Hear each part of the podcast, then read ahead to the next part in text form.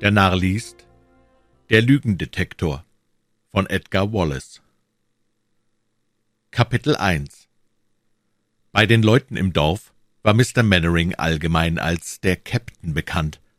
Er lebte in Woodern Green, das im äußersten südlichen Winkel von Buckingham liegt, und wahrscheinlich nannten ihn die Leute so wegen seines soldatischen Aussehens und seines schroffen Wesens.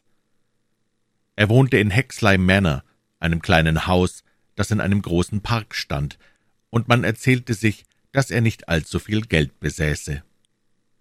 Das Gebäude befand sich in schlechtem Zustand, als er es übernahm, und er zahlte auch nur einen lächerlich kleinen Betrag als Miete. Interessenten, die vor ihm in das Haus hatten einziehen wollen, verlangten meist die Vornahme umfangreicher Reparaturen, und so war früher nie ein Mietvertrag zustande gekommen. Der Käpt'n hatte nicht darauf bestanden, sondern die notwendigsten Arbeiten selbst ausführen lassen.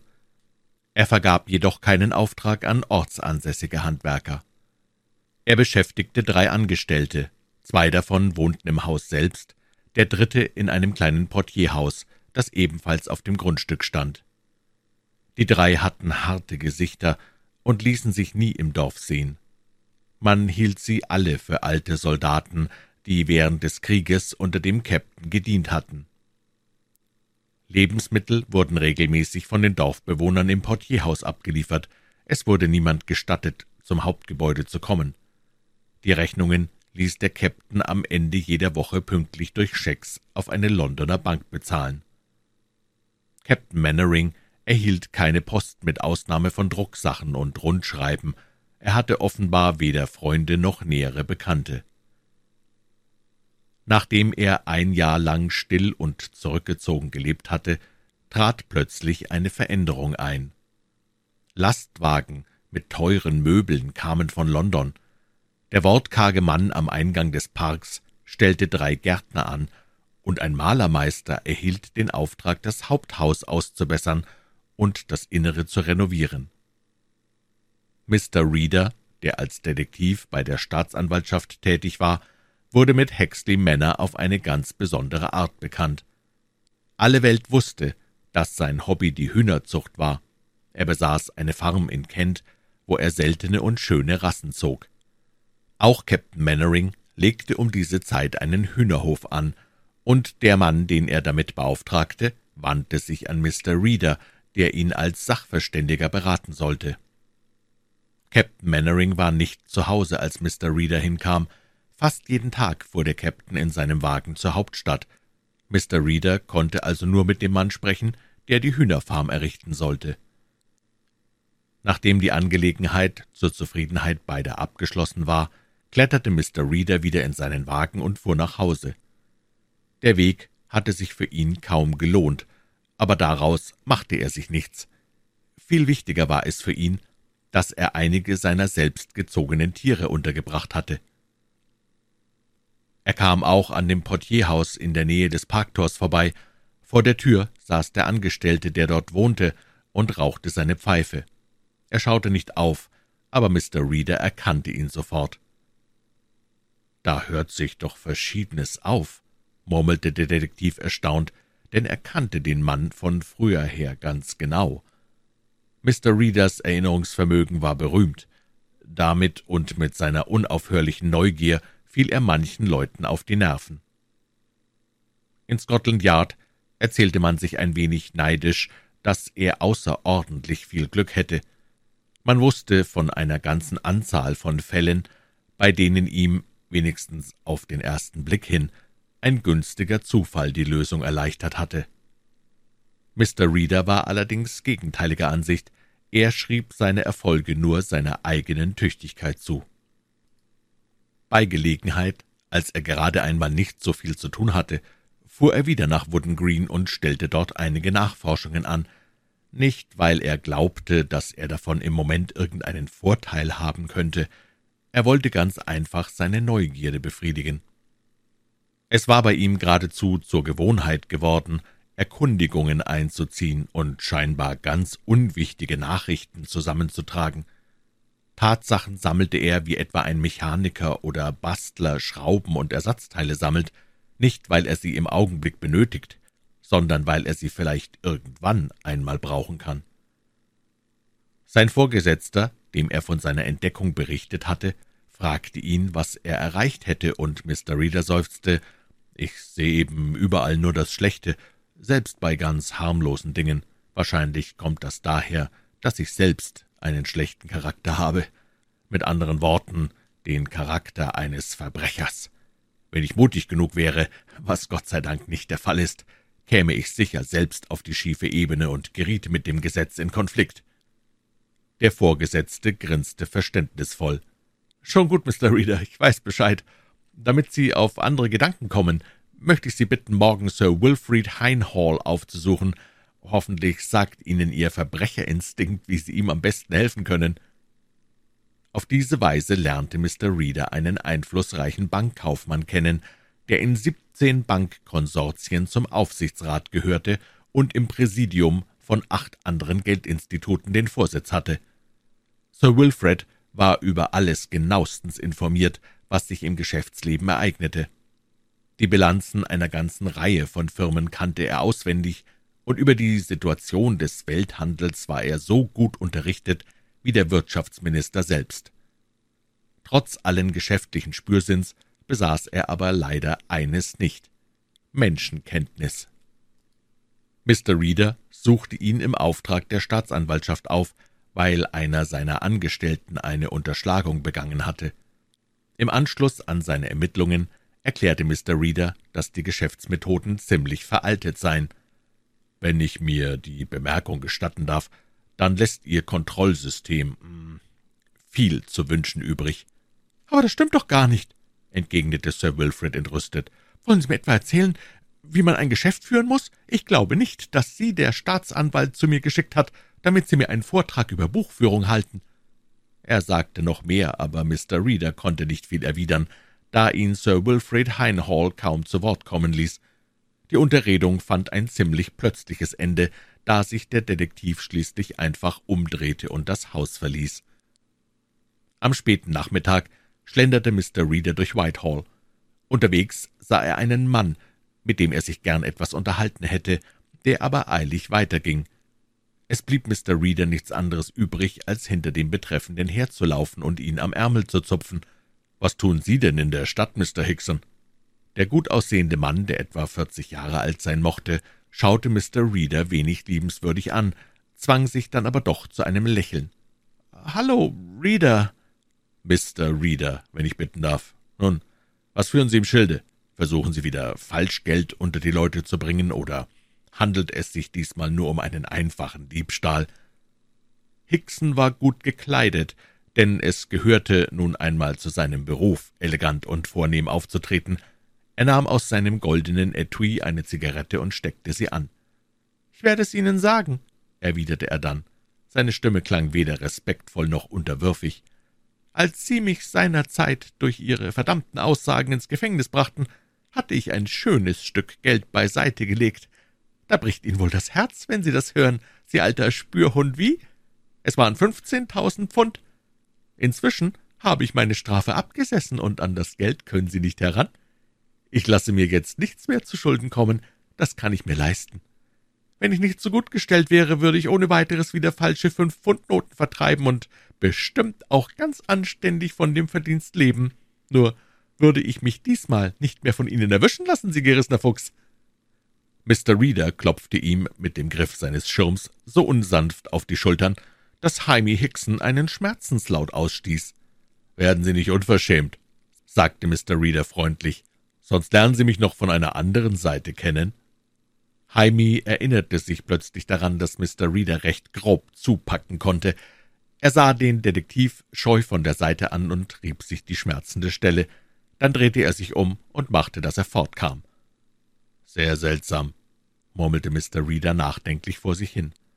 Aber diese Begegnung war noch lange nicht so sonderbar wie die Geschichte mit seinem Dienstmädchen. Lissy Panton sah unscheinbar aus und fiel auch sonst so wenig auf, dass niemand sich weder für sie noch für ihre Verwandten besonders interessierte. Sie war hager, hatte ein längliches, schmales Gesicht, blasse Hautfarbe und dünne Beine wie Besenstiele. Das Arbeitszimmer Mr. Readers staubte sie immer sehr sorgfältig ab, zerbrach nichts Wertvolles und machte vor allem niemals den Versuch, seinen Schreibtisch aufzuräumen. Ihre Arbeit verrichtete sie so unauffällig wie nur möglich. In ihren Augen war er ein älterer Herr, und wenn sie sich über etwas wunderte, dann hauptsächlich darüber, dass er einen so altmodischen, steifen Filzhut trug. Als ihr Readers Haushälterin eines Tages erzählte, dass er ein bekannter Detektiv sei, war sie höchst erstaunt. »Was, der?« fragte sie ungläubig. »Sie wollen wohl sagen, Mr. Reader?« verbesserte die Haushälterin. »Der soll bei der Polizei sein?« »Nicht gerade bei der Polizei, obwohl er viel in Scotland Yard zu tun hat. Er ist Regierungsbeamter und mit besonderen Ermittlungsaufgaben betraut. Um Himmels willen!« Das Dienstmädchen hieß eigentlich Elizabeth, aber da das ein so langer Name war, rief man sie einfach Lizzie. Nachdem sie den Beruf ihres Brotgebers erfahren hatte, dachte sie öfter über Mr. Reader nach. Wenn sie ihm begegnete, sah sie ihn scheu von der Seite her an, manchmal beobachtete sie ihn auch vom Fenster aus, wenn er abends vom Büro heimkam.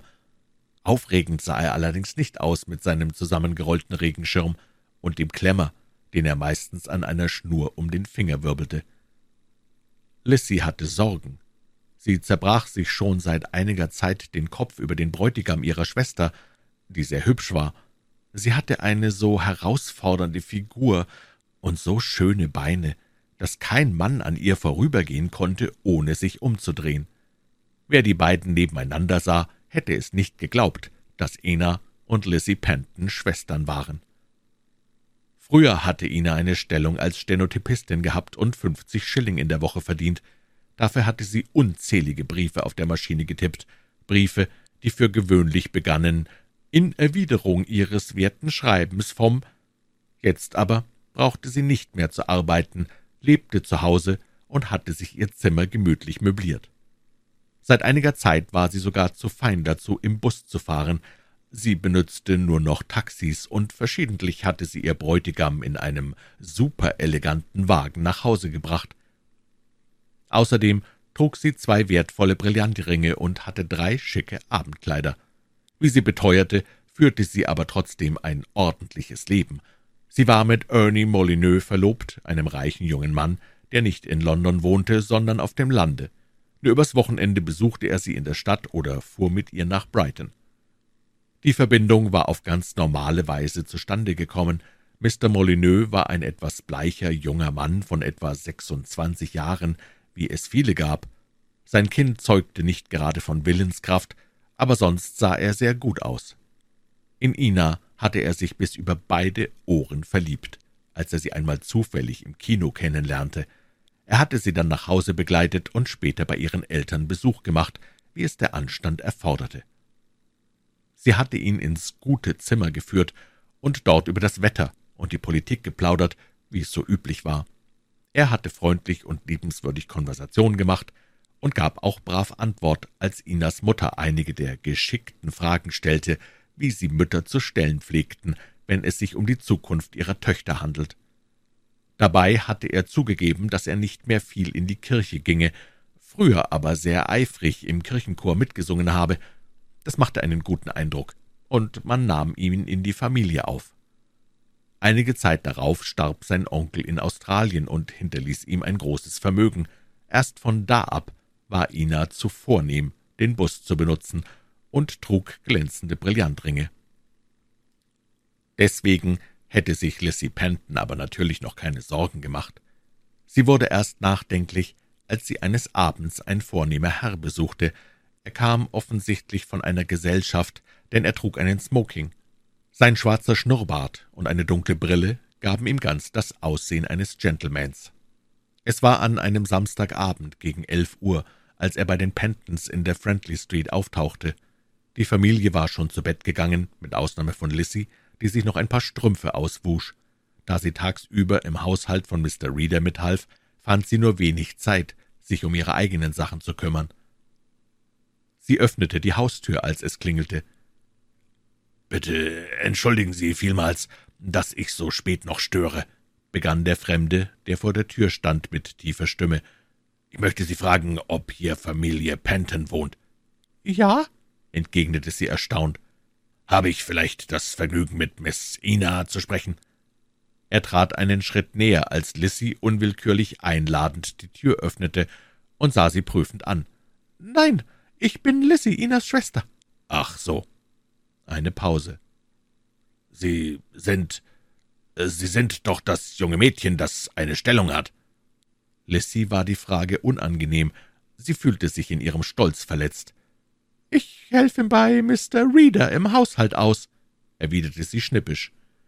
Wieder entstand eine längere Pause. Ihre Antwort schien ihn nachdenklich gemacht zu haben. »Sie haben eine Stellung bei Mr. Reader. Bei, bei welchem Mr. Reader, wenn ich fragen darf?« »Er wohnt in der Broccoli Road. Aber was interessiert Sie das eigentlich alles?« Sie sah, dass er die Stirn runzelte. »Also, nur, nur so. Ist Miss Ina zu Hause?« »Sie ist eben zu Bett gegangen. Kommen Sie vielleicht von Ernie? Ist ihm etwas zugestoßen?« Er zögerte. »Nein, zugestoßen ist ihm nichts. Aber ich bin ein Bekannter von Ernie und wollte Miss Ina etwas sagen. Ernie und Ina haben heute Abend den Text einer Zeitungsannonce aufgesetzt. Ich wollte darauf aufmerksam machen, dass diese Annonce unter keinen Umständen erscheinen darf.« Ina war an diesem Abend verhältnismäßig früh nach Hause gekommen, und man hatte die Sache mit der Zeitungsanzeige auch in der Familie ausgiebig besprochen. Ursprünglich war es Lissys Gedanke gewesen, die Verlobung der beiden auf diese Weise bekannt zu geben. Dadurch werden sie fester aneinander gebunden, hatte sie mit weiblicher Schleue zu ihrer Mutter gesagt. Schließlich einigte man sich auf folgenden Wortlaut. Mr. Ernest Jake Molyneux aus Overdene, Birmingham, hat sich mit Miss Ina Panton in Brockley verlobt. Die Hochzeit wird in Kürze stattfinden. Die Wohnung der Pantons in der Friendly Street lag in Deptford, aber Ina hielt Brockley für vornehmer. »Haben Sie die Anzeige schon aufgegeben?« »Nein, noch nicht«, erwiderte Lissy, die immer weniger wusste, was sie von dem seltsamen Gast halten sollte. »Aber warten Sie doch bitte einen Augenblick, ich werde Ina rufen. Wollen Sie nicht hereinkommen?« er dankte ihr höflich und blieb im Flur stehen. Kurz darauf kam Ina, die sich schnell einen Morgenrock übergeworfen hatte, herunter. Sie war ein wenig verstört und verärgert, denn schon Ernie hatte wegen der Verlobungsanzeige alle möglichen Ausflüchte gemacht. »Wer sind Sie denn eigentlich?« erkundigte sie sich nicht gerade sehr freundlich.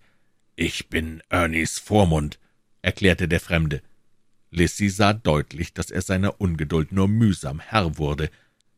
Meiner Meinung nach ist die Ankündigung Ihrer Verlobung in der Zeitung durchaus nicht notwendig, fuhr er mit gepresster Stimme fort. Wahrscheinlich wissen Sie nicht, dass dadurch Ernies gutes Verhältnis zu einem seiner Onkel getrübt werden könnte. Der alte Herr, der sehr reich ist und Ernie zum Erben eingesetzt hat, wünscht nämlich nicht, dass sich sein Neffe schon verheiratet. Das machte Eindruck auf Ina. Ihr Bräutigam hatte zwar noch nie etwas von diesem Verwandten erwähnt, aber ein Onkel, von dem man etwas erben kann, ist schließlich immer eine große Annehmlichkeit. »Nun ja, wenn es sich so verhält, dann zerreiße ich die Annonce eben«, entgegnete sie zögernd. »Eigentlich wollte ich sie morgen früh gleich an die Zeitung schicken, aber wenn Sie wirklich glauben, dass ich es besser nicht tun sollte...« »Würden Sie so liebenswürdig sein und mir das Blatt geben, auf das Ernest den Text geschrieben hat?« Sie hatte es in ihrem Zimmer, stieg die Treppe hinauf und brachte es herunter. Der Fremde bedankte sich höflich, entschuldigte sich nochmals und ging dann. Lissy sah ihm durch das Fenster nach, wie er auf der Straße in ein Taxi stieg, das dort offensichtlich auf ihn gewartet hatte. »Merkwürdig«, sagte sie kopfschüttelnd. »Da hast du recht«, stimmte ihre Schwester zu. »Au!« Sie stieß einen Schrei aus und sprang zur Seite. »Was hast du denn? Ich glaub, ich bin gerade auf eine Maus oder sowas getreten.« Rief Ina bestürzt. Sie hatte keine Pantoffeln an. »Red doch keinen Unsinn!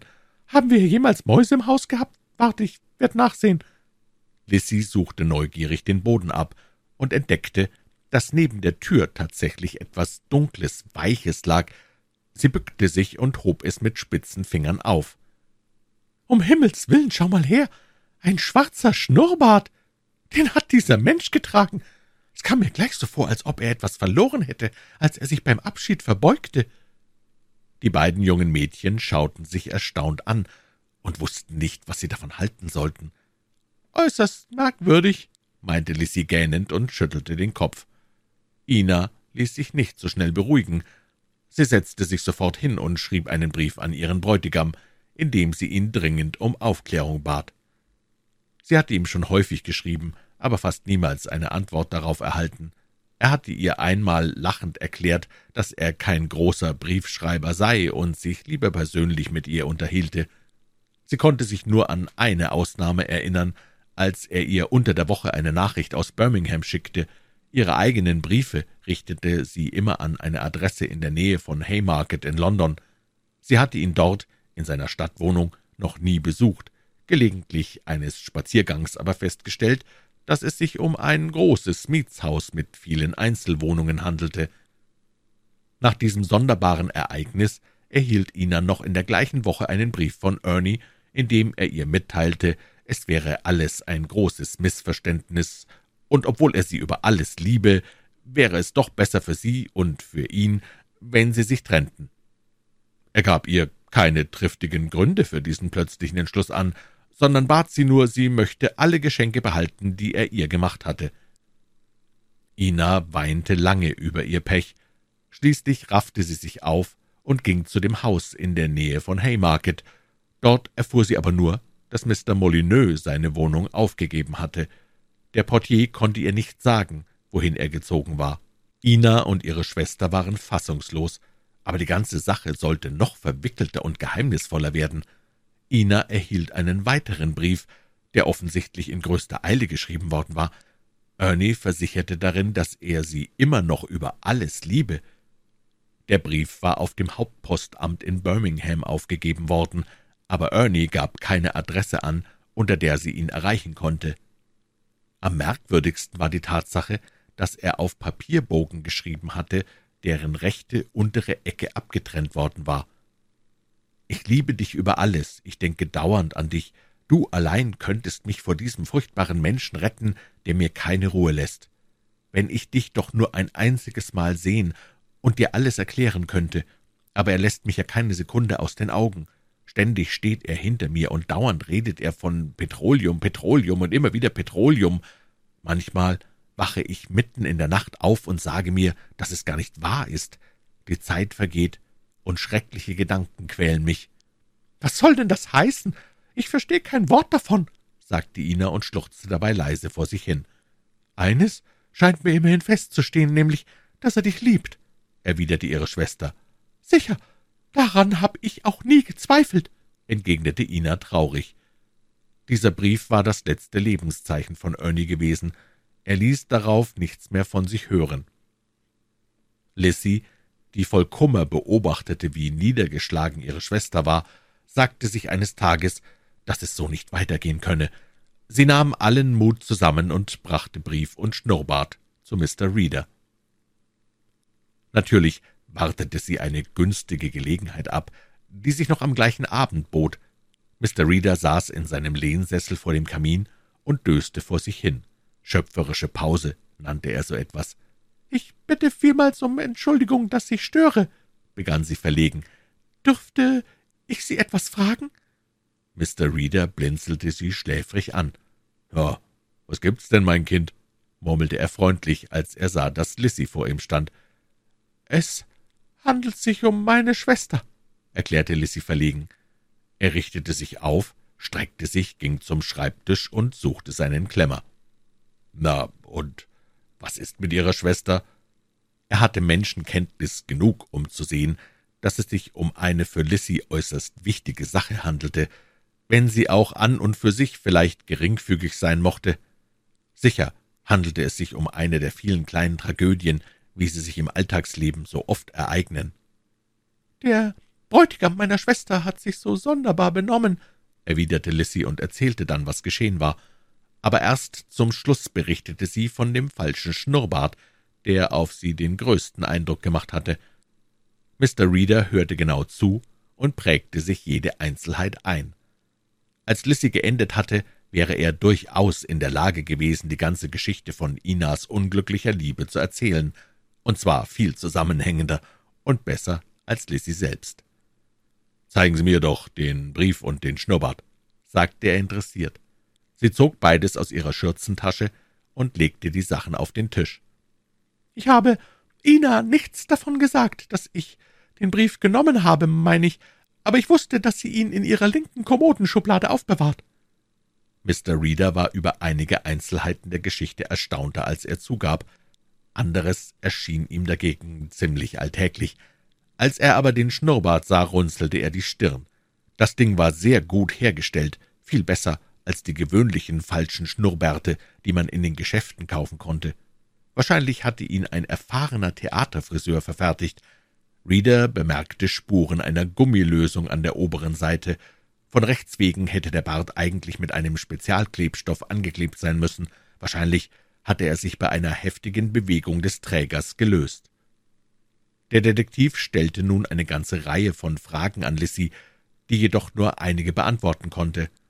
Es erschien ihr sonderbar, dass er sich über alle möglichen merkwürdigen Dinge bei ihr erkundigte, die ihrer Meinung nach nicht den geringsten Zusammenhang mit Mr. Molyneux und dem falschen Schnurrbart hatten. Zum Beispiel wollte er wissen, ob Ernie ihrer Schwester Geld gegeben und ob Ina den Mann mit dem falschen Schnurrbart einmal in Ernies Gesellschaft gesehen hatte, oder vielleicht jemand, der ihm ähnlich sah. Hatte Ernie früher einmal etwas davon gesagt, dass er ins Ausland, zum Beispiel nach Amerika, gehen wolle? Mr. Reader interessierte sich viel mehr für den Fall, als Lissy erwartet hatte. Sie erzählte ihm alles, was sie wusste, und schilderte Ernie als einen liebenswürdigen jungen Mann. »Hat er das geschrieben?« Er zeigte auf den Brief. Sie nickte. »Sie sind auch vollkommen sicher, dass er das selbst geschrieben hat?« Lissy war fest davon überzeugt. Sie kannte die Handschrift, denn ihre Schwester hatte ihr die beiden Briefe, die sie von Ernie früher erhalten hatte, natürlich gezeigt, und außerdem stand eine Widmung von ihm in einem Buch, das er ihr geschenkt hatte. »Haben Sie vielleicht zufällig zugeschaut, als er in das Buch schrieb?« fragte Mr. Reader eifrig. Sie nickte wieder. »Wie hielt er denn den Federhalter etwa so?« Er nahm einen Federhalter vom Schreibtisch und zog einige Schnörkel in der Luft, bevor er die Feder aufs Papier setzte. Lissy war starr vor Staunen. »Ja, genau so hat er es gemacht. Ich erinnere mich noch daran, weil ich zu meiner Mutter sagte, er scheint nicht zu wissen, was er schreiben soll.« Mr. Reader nickte befriedigt. »Wollen Sie auch wissen, was er in das Buch geschrieben hat?« Er zögerte einen Augenblick. »Natürlich interessiert mich das«, sagte er dann. Diese Kleinigkeit mochte an sich bedeutungslos sein, aber sein Interesse war nun einmal geweckt. Vielleicht konnte er dadurch Rückschlüsse auf den Charakter des jungen Mannes ziehen. Ernie hatte einen Vers geschrieben, der zum Ausdruck brachte, dass es für ein Mädchen besser wäre, ein gutes Herz zu haben, als klug zu sein. Hm, meinte Mr. Reader, klingt ja ganz schön. Kapitel 2 Mr. Reader interessierte sich wirklich außerordentlich für den Fall, der für ihn ziemlich klar lag. Alle diese seltsamen Einzelheiten ordneten sich ihm zu einer zusammenhängenden Geschichte. Nur wusste er nicht, wer Ernie eigentlich war, und noch geheimnisvoller erschien ihm der Mann mit dem falschen Schnurrbart und dem gewandten Auftreten, der die Familie Penton mitten in der Nacht aufgesucht hatte, um das Erscheinen einer Verlobungsanzeige zu verhindern. Mr. Reader fragte Lissy, ob sie den Text der Annonce wisse. Sie erklärte triumphierend, dass sie den genauen Wortlaut in ein Heft eingetragen hätte, das sie zu Hause aufbewahrte.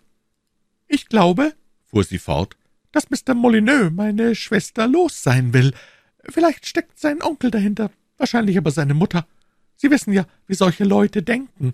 Sie haben immer Angst, dass ihr Sohn nicht standesgemäß heiratet, aber darin täuscht sich die Frau. Ich sage Ihnen, meine Schwester hat einen guten Charakter und ist sehr anständig, und außerdem findet man bei den einfacheren Leuten mehr glückliche Ehen als bei den sogenannten Vornehmen. Man braucht nur in der Zeitung von all den Ehescheidungen zu lesen. Ja, ja, Sie mögen recht haben, erwiderte Mr. Reader zerstreut. So genau bin ich darüber allerdings nicht informiert. Er erhob sich, ging langsam im Zimmer auf und ab und runzelte die Stirn. Die Hände hatte er in die Taschen gesteckt, und die Schultern ließ er herabhängen. »Und noch etwas«, begann Lissy wieder, die merkte, dass ihre Geschichte großen Eindruck auf ihn gemacht hatte. »Auch wenn sein Onkel ihn enterben will, könnten die beiden heiraten. Inas Schmuck ist ziemlich wertvoll. mindestens tausend Pfund. Wie wäre es, könnte ich einmal mit Ina sprechen? unterbrach Mr. Reader das Mädchen. Sie weiß doch wahrscheinlich, dass Sie mir das alles mitteilen, oder etwa nicht? Lissy schlug verlegen die Augen nieder. Wenn ich Ihnen die Wahrheit sagen soll, entgegnete sie verwirrt, so hat sie keine Ahnung davon. Was wird sie bloß sagen, wenn sie erfährt, dass ich zu einem Detektiv gegangen bin? Er nickte ihr zu. Sagen Sie ihr das ruhig, erwiderte er freundlich, und dann bringen Sie Ihre Schwester morgen Abend einmal hierher. Sie soll auch die anderen Briefe mitbringen, die sie von Ernie bekommen hat. Mir kann sie ruhig alles anvertrauen. Ich verstehe gut, dass sie jetzt sehr traurig ist. Er wollte den Brief behalten, den Lissy ihm gezeigt hatte, aber sie bestand darauf, ihn wieder mitzunehmen. Den größten Teil der Nacht versuchte sie, ihre Schwester zu überreden, mit ihr zusammen Mr. Reader aufzusuchen. Ina erschrak, als sie alles erfuhr, und machte ihrer Schwester heftige Vorwürfe, aber schließlich gab sie nach. Am nächsten Abend begleitete sie Lissy sogar bereitwillig zu der Wohnung Mr. Readers, denn im Laufe des Tages hatte sich wieder etwas Merkwürdiges ereignet. Sie hatte von Ernie einen eingeschriebenen Brief erhalten, in dem sich drei Banknoten zu je hundert Pfund befanden. Auch eine kurze Mitteilung war dabei. Wenn ein Telegramm mit einer bestimmten Adresse bei dir eintrifft, so erzähle niemand etwas davon, verbrenne es und komme sofort zu mir. Ich halte es einfach nicht mehr aus ohne dich. Besorge dir sofort einen Reisepass, sprich aber nicht darüber, nicht zu deiner Mutter oder zu Lissy. Du brauchst keine Angst zu haben, es wird alles wieder gut. Auf der Rückseite des Briefes war mit Bleistift eine lange Reihe von Zahlen hingekritzelt, und zwar musste das in größter Eile geschehen sein. Mr. Reader zählte die Beträge zusammen, die eine Summe von 310.740 Pfund ergaben. Ina hatte sich einen Detektiv ganz anders vorgestellt, aber so ging es den meisten Leuten, und Mr. Reader teilte schon seit langem die Menschen, die er kennenlernte, in zwei Kategorien ein. Die einen waren enttäuscht, wenn sie ihn sahen, die anderen atmeten erleichtert auf. Ina gehörte zu den Letzteren. Er war freundlich und liebenswürdig und drängte sie nicht, was sie als sehr angenehm empfand. Sie hatte erwartet, dass er sie mit Fragen bestürmen und in die Ecke treiben würde. Er fragte sie zwar einiges, blieb dabei aber immer zuvorkommend und bemühte sich, sie in keiner Weise zu verletzen. Sie erzählte ihm weit mehr, als sie sich vorgenommen hatte. Es kam ihr selbst erstaunlich vor, einem Fremden so viel anzuvertrauen. Sie schätzte und liebte Ernie sehr. Er hatte sich ihr gegenüber immer anständig benommen, und es gab für sie nicht den mindesten Grund zur Klage. Er hätte doch offen mit mir sprechen können, wenn er mich nicht mehr haben wollte. Ich hätte ihm deswegen bestimmt keine Vorwürfe gemacht, sagte sie niedergeschlagen. Aber er mag Sie doch gern und sehnt sich nach Ihnen, erwiderte Mr. Reader freundlich. Trotzdem fürchte ich. Er schüttelte den Kopf. Sie glauben, dass er es nicht aufrichtig meint, wenn er schreibt, dass ich mir einen Pass besorgen und zu ihm kommen soll? fragte sie ängstlich. Ich bin im Gegenteil fest davon überzeugt, dass er das ehrlich gemeint hat, entgegnete Mr. Reader bedächtig. Nein, ich dachte eben an etwas anderes. Ich weiß nicht, warum ich mir überhaupt so viel Gedanken mache, sagte Ina trotzig. Meiner Meinung nach sind seine Eltern dagegen, aber wir müssen doch unser eigenes Leben führen, schließlich heiraten wir ja nicht die Eltern, die ich nicht einmal kenne. Mr. Reader schien mit seinen Gedanken ganz woanders zu sein.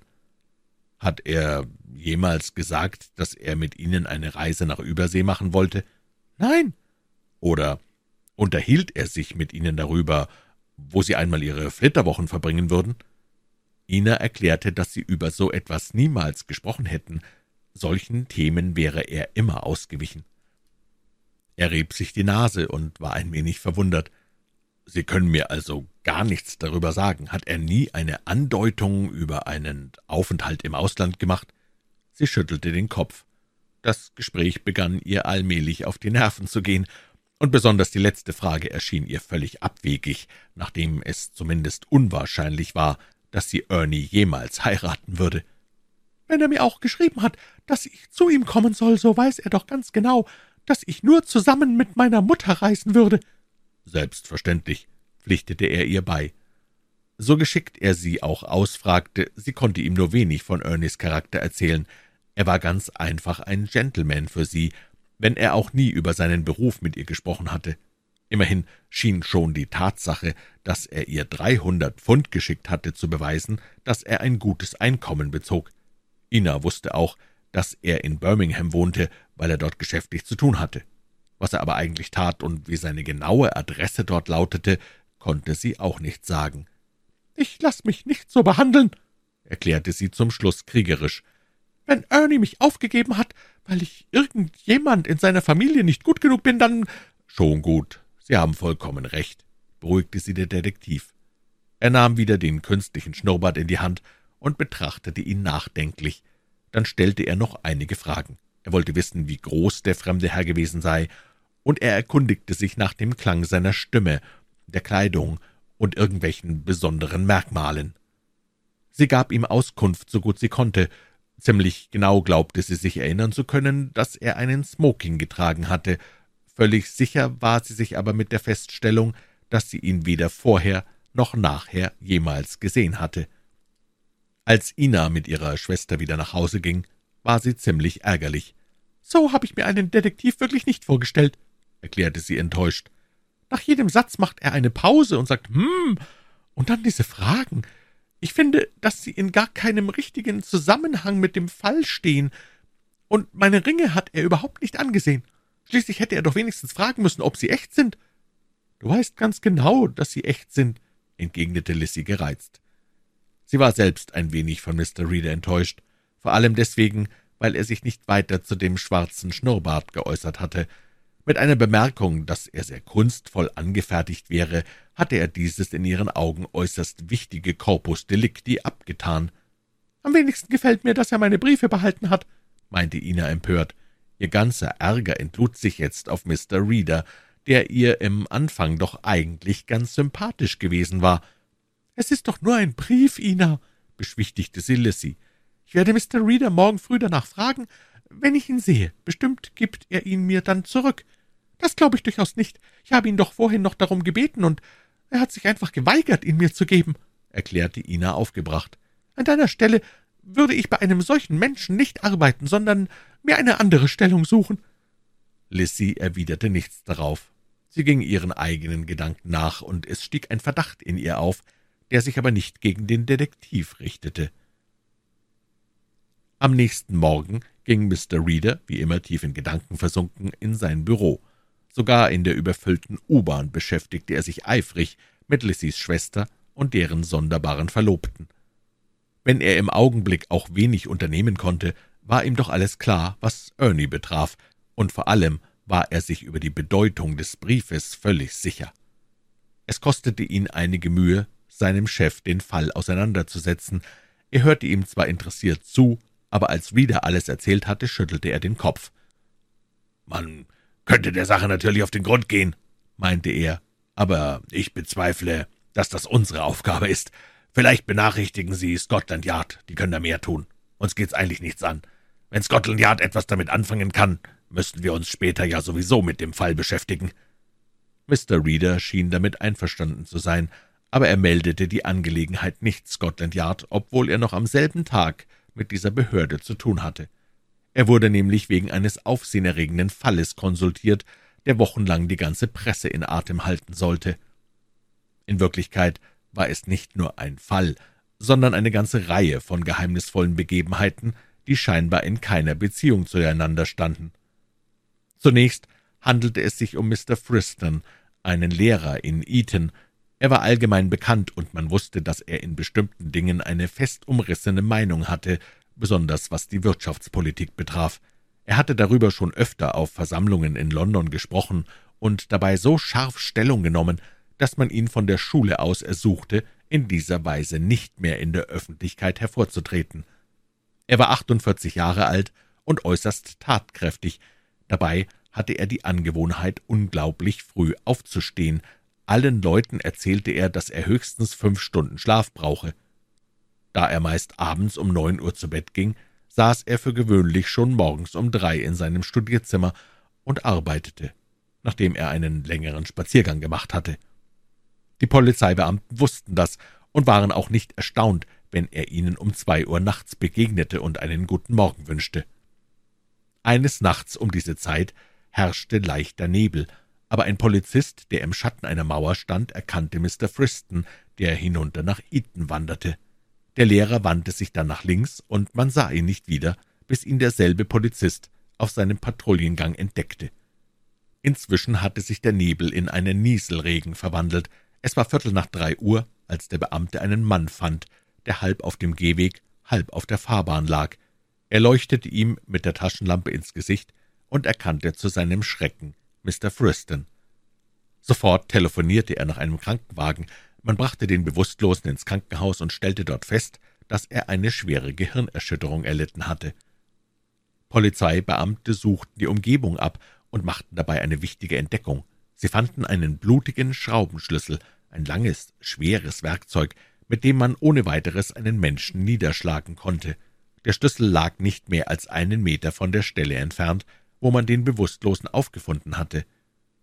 Der Polizeipräsident von Berkshire, dem die Sache gemeldet wurde, wandte sich an die Mordkommission von Scotland Yard. Der Fall war umso ernster, als Mr. Friston am anderen Mittag starb, ohne das Bewusstsein wiedererlangt zu haben. Man hatte nicht den geringsten Anhaltspunkt gefunden, wer der Täter sein könnte. Mr. Reeder fuhr mit einigen Beamten der Mordkommission nach Windsor und betrachtete den Toten und den blutigen Schraubenschlüssel. Es bestand nicht der geringste Zweifel, dass die Tat mit diesem Werkzeug ausgeführt worden war. Der Täter musste mehrmals mit aller Kraft auf sein Opfer eingeschlagen haben, wie aus den schweren Verletzungen zu schließen war. »Also die Waffe, mit äh, der Frist ermordet wurde, haben wir hier«, sagte der Polizeiinspektor, der den Fall bearbeitete. »Wir haben Blut und Haare an dem Schraubenschlüssel gefunden, und der Arzt sagte außerdem, dass das eine Ende des Eisens genau in die Wunde passte. Mr. Reeder untersuchte die Wunde und den Schraubenschlüssel genau und legte ihn dann beiseite, ohne ein Wort zu sagen. Er hatte etwas entdeckt, das ihn erstaunte. Allem Anschein nach rührte die Verletzung des Toten von dem Schraubenschlüssel her, aber es gab da gewisse Einzelheiten, die nicht zu dieser Theorie passten. »Ein Raubmord kommt nicht in Betracht«, erklärte der Beamte. Friston hatte zehn Pfund in der Tasche, als er gefunden wurde. Nein, er muss mit jemand in Streit geraten sein, oder seine politischen Gegner haben ihm eins ausgewischt. Wir wissen ja, dass er von dieser Seite mehrmals Drohbriefe erhalten hat. Was meinen Sie dazu, Mr. Reeder? Der Detektiv schüttelte den Kopf. Ich kann Ihnen leider nicht zustimmen, entgegnete er höflich. Mit Politik hat diese Sache bestimmt nichts zu tun. Dachte ich mir doch, dass Sie wieder einmal eine ganz andere Ansicht haben würden als wir erwiderte der Inspektor ironisch. Das Gefühl hatte ich schon, als Sie zugezogen wurden. Wirklich ein merkwürdiger Fall, sagte Mr. Reeder, ohne sich um die Worte des anderen zu kümmern. Als Mr. Friston gefunden wurde, hatte er doch seinen weichen Filzhut auf dem Kopf. Der Hut war ziemlich verbeult, aber immerhin nicht heruntergefallen. Inzwischen habe ich mit seinem Diener gesprochen, der mir sagte, dass Mr. Friston den Hut immer sehr fest auf den Kopf setzte, ja, dass er ihn sich fast über die Ohren zog. Das haben wir auch gesehen. Der Hut fiel nicht einmal vom Kopf, als Mr. Friston zu Boden stürzte. Der Hut ist aber doch durchlöchert, nicht wahr? Mr. Reeder nickte. Ganz richtig. Filzteilchen wurden außerdem in der Wunde gefunden. Sie haben ja selbst gesagt, dass der Täter mit aller Wucht zugeschlagen haben muss. Mr. Reeder sah von einem zum anderen. »Ich pfusche ihn nicht gern ins Handwerk, Inspektor, glauben Sie mir das. Abgesehen davon könnte ich auch noch gar keine Erklärung des Falles geben. Ich muss Ihnen gestehen, dass ich bis jetzt noch vor einem Rätsel stehe.« »Das geht uns allen so«, entgegnete der Inspektor, etwas besser gelaunt. »Aber so ist es ja bei jedem Fall, Mr. Reeder.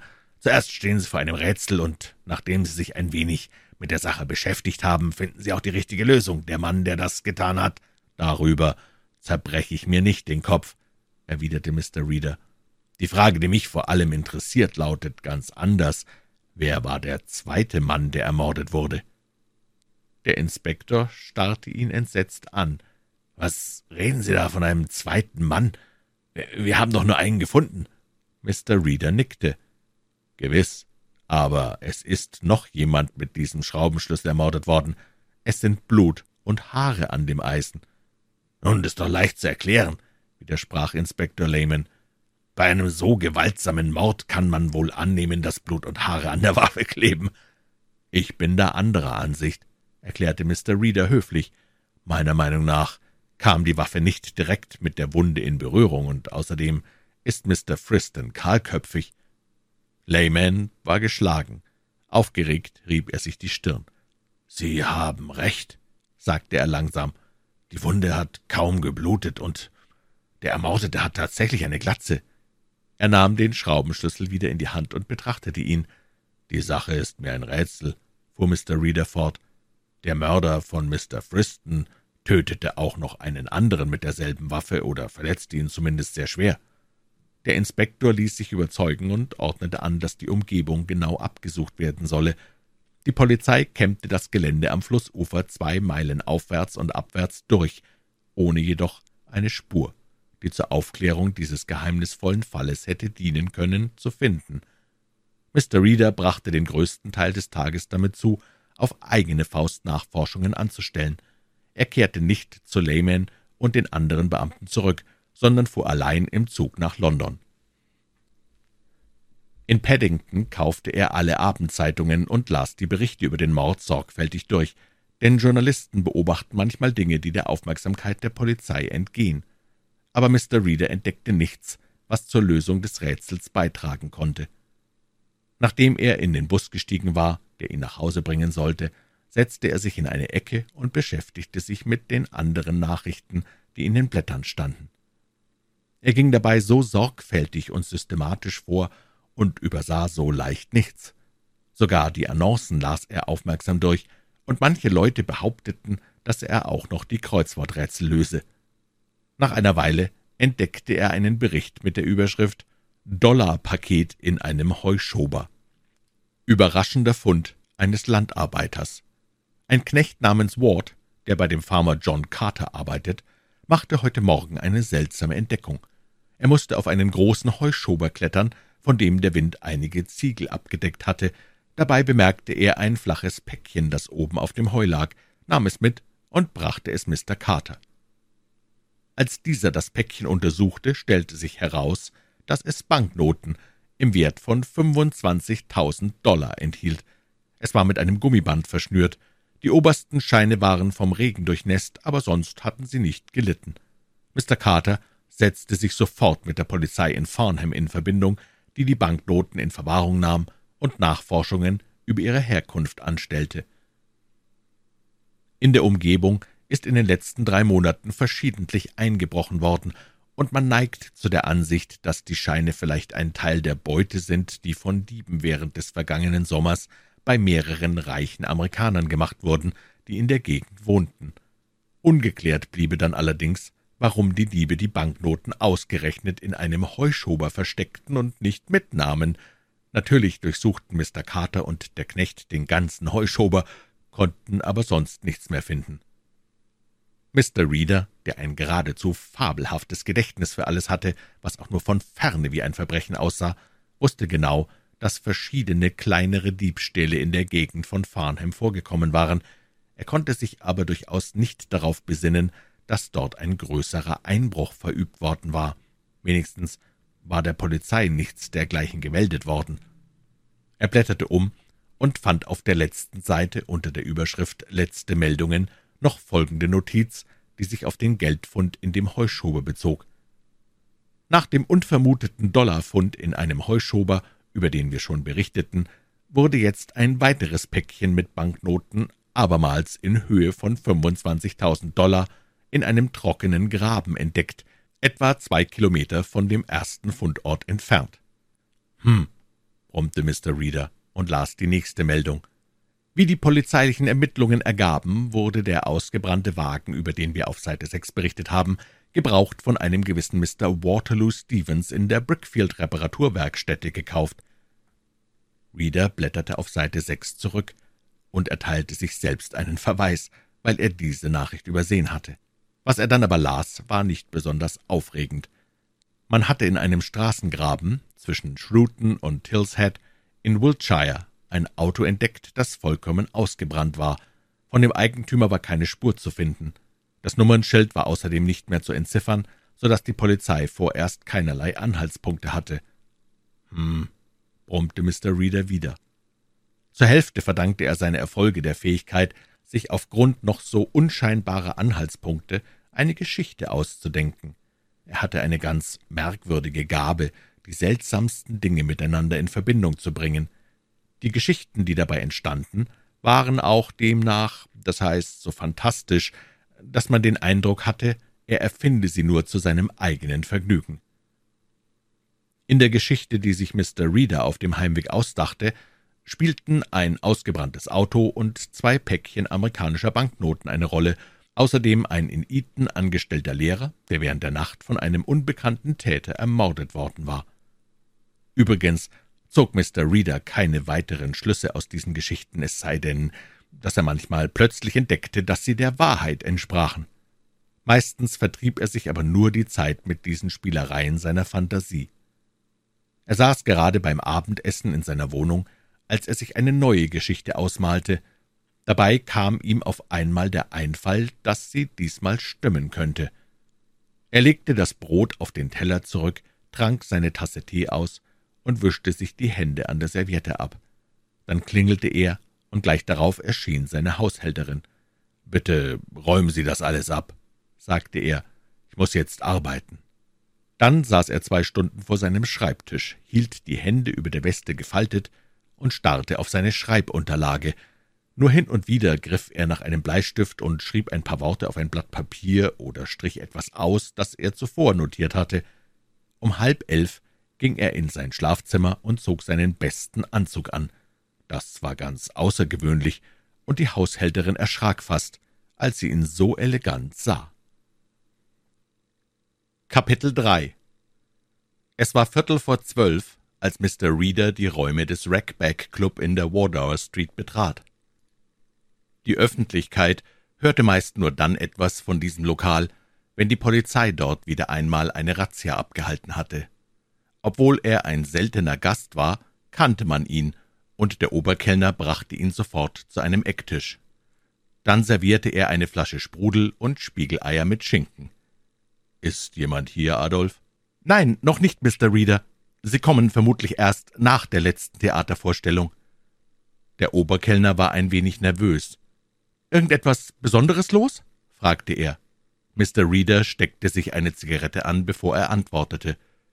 »Wenn Sie mich danach fragen, ob die Polizei diese Kneipe heute durchsuchen wird, so kann ich Ihnen das nicht genau sagen. Ich glaube aber, dass Sie diesen Abend sicher sind.« Adolf atmete auf. Mr. Readers Worte waren so gut wie eine Garantie, dass heute nichts passieren würde.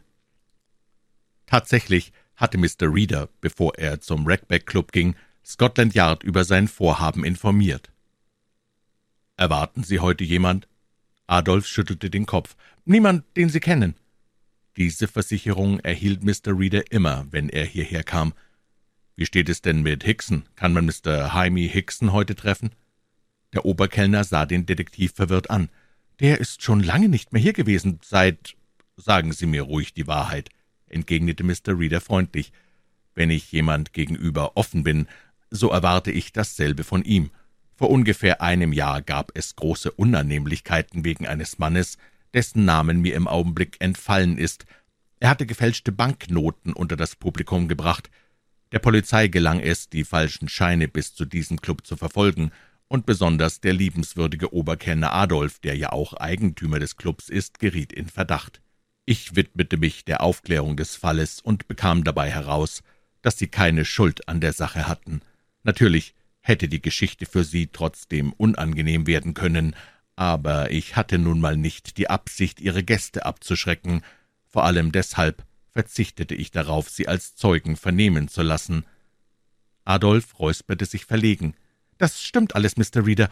Ich habe Ihnen damals ja auch erklärt, dass ich mich dafür revanchieren würde, sobald sich eine Gelegenheit bietet.« »Gut. Wie steht es also mit Hickson?« Mr. Reader schaute ihn scharf an, aber der Oberkellner antwortete ohne Zögern. »Jaime war seit Sonntagabend nicht mehr hier, aber ich erwarte ihn noch heute. Er hat telefonisch bei mir ein Privatzimmer und ein Menü bestellt. Das Privatzimmer war allerdings bereits vergeben, und ich kann ihm das Essen nur hier servieren. Meiner Meinung nach wird er jeden Augenblick kommen.« Wann hat er denn angerufen? Adolf überlegte. Heute Abend, so gegen sechs. Er wollte unter allen Umständen das Nebenzimmer haben. Bringt er denn jemanden mit? Der Oberkellner zuckte die Achseln. Er hat nichts davon gesagt und auch nur ein Gedeck bestellt. Schön. Ich werde auf ihn warten, erklärte Mr. Reeder. Adolf sah ihn besorgt an. Ist denn etwas nicht in Ordnung? Es wäre mir sehr unangenehm, wenn Sie ausgerechnet in meinem Club jemand verhaften würden. Mein Ruf bei der Polizei ist in der letzten Zeit sowieso nicht sehr gut. Keine Sorge, ich werde hier niemanden verhaften, entgegnete Mr. Reeder liebenswürdig. Ich möchte nur eine alte, nicht gerade sehr angenehme Bekanntschaft erneuern. Fünf Minuten später kam Jaime Hickson durch die Tür und ließ sich vom Kellner aus dem Mantel helfen. Er trug einen unauffälligen Straßenanzug. Als er sich umsah, entdeckte er Mr. Reeder. Er tat, als ob er ihn nicht bemerkt hatte, aber der Detektiv winkte ihn mit einer unmissverständlichen Handbewegung zu sich. Nur wenige Gäste saßen in dem Raum, und Jaime blieb praktisch keine andere Wahl, als Reeders Aufforderung Folge zu leisten. Zögernd kam er an den Tisch. »Sind Sie allein?« erkundigte sich Mr. Reeder freundlich. »Setzen Sie sich doch zu mir.« »Ich erwarte einige Freunde«, erwiderte Jaime kühl und blieb neben dem Tisch stehen. »Meiner Meinung nach wäre es wirklich besser, wenn Sie sich ein wenig zu mir setzten«, sagte Reeder mit einem merkwürdigen Unterton in der Stimme. Widerwillig folgte Jaime der Aufforderung. Er war schlank und hatte ein scharf geschnittenes Gesicht. Wer ihn beobachtete, dem fielen besonders seine ungewöhnlich langen, schmalen Hände auf. »Also gut, dann Sagen Sie mir, was Sie zu sagen haben, aber ein wenig schnell bitte«, erklärte er herausfordernd. »Es schadet meinem guten Ruf, wenn mich Bekannte mit einem Polizeibeamten sehen.« Mr. Reeder lächelte. »Oh, mir macht so etwas nichts aus. Alle Leute, die uns beide zusammen sehen, wissen sowieso, was los ist. Man wird eben denken, dass ich einen Verbrecher ausfrage. Schließlich ist es ja bekannt genug, dass Sie Falschgeld vertreiben, Wechsel fälschen und beim Kartenspielen betrügen. Ihre Kameraden in der Offiziersmesse haben Sie doch seinerzeit beim Spiel ganz hübsch hereingelegt, nicht wahr? Deshalb mussten Sie ja den Dienst quittieren. Ich will gar nicht davon reden, was Sie sonst noch alles auf dem Kerbholz haben, vielleicht auch ein kleiner Mord darunter, wie?« Mr. Reeder hatte mit außerordentlicher Liebenswürdigkeit gesprochen. Eine Reaktion war Jaime aber kaum anzumerken. »Sie könnten tatsächlich meine Lebensgeschichte schreiben«, Jedenfalls bin ich in der Lage, einige interessante Daten dazu zu liefern«, entgegnete Mr. Reeder zuvorkommend. »Mit dem Geld hatten Sie übrigens wirklich Pech«, fügte er unvermittelt hinzu. Obwohl Jaime sich sehr gut beherrschen konnte, fuhr er jetzt doch ein wenig zusammen. »Was soll das heißen?« »Ich meine die fünfzigtausend Dollar«, erwiderte Mr. Reeder lässig. »Das ist immerhin eine ganz schöne Stange Geld, die man im Allgemeinen nicht in Heuschobern und Straßengräben liegen lässt. Was soll denn das Gerede? Ich habe nichts mit Heuschobern und Straßengräben zu tun, entgegnete Jaime schleppend. Haben Sie vielleicht ein neues Rätselspiel erfunden? Dann lachte er plötzlich. Jetzt willen Sie meinen doch nicht etwa die amerikanischen Banknoten, von denen die Zeitungen heute Abend berichten? Ein Landarbeiter in Kent hat sie gefunden, nicht wahr? Wirklich eine der merkwürdigsten Geschichten, die ich je gehört habe. Aber wie kommen Sie nur auf den Gedanken, dass ich etwas davon wissen sollte? Sie irren sich. Es war nicht Kent, verbesserte ihn Mr. Reeder, sondern in der Nähe von Farnham. Dort bin ich noch nie in meinem Leben gewesen, sagte Jaime lächelnd. Darauf können Sie sich verlassen, Mr. Reeder. Und wenn ich tatsächlich dort gewesen wäre, hätte ich ganz bestimmt nicht so viel Geld in einem Heuschober liegen lassen. Wenn Sie sich nur darüber mit mir unterhalten wollen, dann vergeuden Sie nur Ihre und meine Zeit.« Er stand auf, aber Mr. Reeder packte ihn am Arm. »Nur noch einen Augenblick. Ich habe noch einige Fragen an Sie zu richten. Dann wäre es gut, wenn Sie mir einen Brief schrieben, oder noch besser, Sie versuchen es mit dem Lügendetektor bei mir. Ich habe neulich einen Aufsatz in einem amerikanischen Magazin darüber gelesen. Man schnallt den Delinquenten einfach an, und wenn er lügt, kann man das an der Reaktion verschiedener Instrumente feststellen. Man hat es bei einem Mann ausprobiert, der einen anderen ermordet hatte. Plötzlich hielt er inne, und Reeder sah, wie sich sein Gesicht veränderte. Und weiter, was wollen Sie sagen? Jemand hat einen anderen ermordet? Hickson lachte grell. Ich bin nicht hergekommen, um Ihnen Märchen zu erzählen. Er machte eine knappe Verbeugung und schlenderte davon. Sicher wäre er nicht so ruhig gewesen, wenn er gewusst hätte, dass auch Mr. Reader den Aufsatz über den Lügendetektor gelesen hatte. Dieser interessante Artikel war wirklich in einem amerikanischen Magazin erschienen. Jaime hatte sich an einen kleinen Tisch gesetzt und ließ sich sein Abendessen servieren. Wie Mr. Reader bemerkte, schien es ihm nicht sehr zu schmecken. Er hielt sich auch nur verhältnismäßig kurze Zeit in dem Restaurant auf, zahlte bald und ging wieder. Mr. Reader stellte noch einige andere Nachforschungen an, aber keine führte zu einem befriedigenden Ergebnis. Er suchte einige Clubs auf, die in noch weniger gutem Ruf standen als der Rackback Club. Es waren durchweg keine sehr vornehmen Lokale, in denen er allgemein auffiel. Meistens handelte es sich um kleine Zimmer, die im oberen Stockwerk lagen. Wenn Mr. Reader die Räume betrat, wurde er sofort erkannt, und es trat Totenstille ein. Trotzdem machte er sich an die unmöglichsten Leute heran und stellte sonderbare Fragen an sie. Nach mehreren Stunden kehrte er sehr müde in seine Wohnung zurück. Es schlug drei, als er sich zur Ruhe legte und die Decke über die Ohren zog.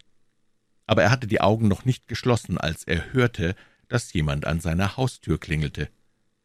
Da das Klingeln nicht aufhörte, erhob er sich schließlich schimpfend, öffnete das Fenster und schaute hinaus. Vor der Tür stand eine dunkle Gestalt. »Wer ist da?« rief er hinunter. »Ich bin's, Lissy. Ich muss Sie unbedingt einen Augenblick sprechen, Mr. Reader. Es ist etwas Schreckliches passiert.« »Warten Sie.« Er schloss das Fenster, machte Licht und kleidete sich hastig an. Dann ging er nach unten und ließ Lissy herein, die heftig schluchzte. Es dauerte eine ganze Weile, bis sie zusammenhängend erzählen konnte. »Ina ist fort, man hat sie weggeholt, und ich bin fest davon überzeugt, dass ihr etwas passiert ist, Mr. Reader.« Er gab ihr ein Glas Wasser, und schließlich hatte sie sich so weit beruhigt, dass sie der Reihe nach berichten konnte, was vorgefallen war. Um elf Uhr hatte sie sich ins Bett gelegt.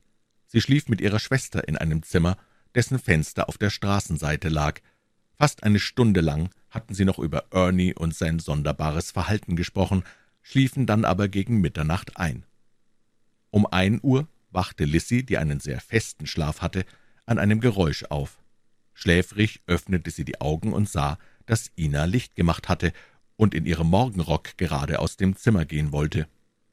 Sie fragte, was es gäbe, und Ina flüsterte ihr zu, »Ernie will mich sprechen, er ist draußen.« Lissy war noch halb im Schlaf, blieb liegen und versuchte zuerst einmal ganz wach zu werden. Sie hörte an der Haustür Stimmen, und dann wurde es plötzlich ganz still. Gleich darauf fuhr vor dem Haus ein Auto an. Sie sprang aus dem Bett, ging zur Tür und lauschte, nichts war zu hören. Schnell warf sie sich einen Mantel über und lief die Treppe hinunter. Sie fand die Haustür weit offen, von Ina keine Spur. Bestürzt ging sie wieder nach oben und weckte ihre Mutter. Beide warteten ängstlich, aber Ina blieb verschwunden. Sie hatte nur einen Morgenrock über ihrem Schlafanzug angehabt, als sie hinunterging. Die Nacht war kalt und neblig, Bestimmt hätte sie sich in diesem Aufzug nicht vors Haus gewagt. »Haben Sie die Polizei verständigt?« fragte Mr. Reader. Lissy, die noch immer weinte, schüttelte ratlos den Kopf. »Mutter wollte es nicht haben. Sie sagte, es wäre so peinlich.« Darum kümmerte sich Mr. Reader nun nicht im geringsten. Er ging zum Telefon und rief die nächste Polizeiwache an. Glücklicherweise traf er den Inspektor an, dem der Bezirk unterstand, und verabredete mit ihm, dass er ihn in der Wohnung der Pentons in der Friendly Street treffen wolle. Als er sich dann mit Lissy auf den Weg dorthin machte, rückte sie mit der Sprache über etwas heraus, wovon sie ihm bis jetzt noch kein Wort gesagt hatte. »Natürlich war es eine große Überraschung für uns alle, dass sie plötzlich so viel amerikanisches Geld erhielt.« Mr. Reader blieb stehen. »Amerikanisches Geld?« Fragte er verwundert.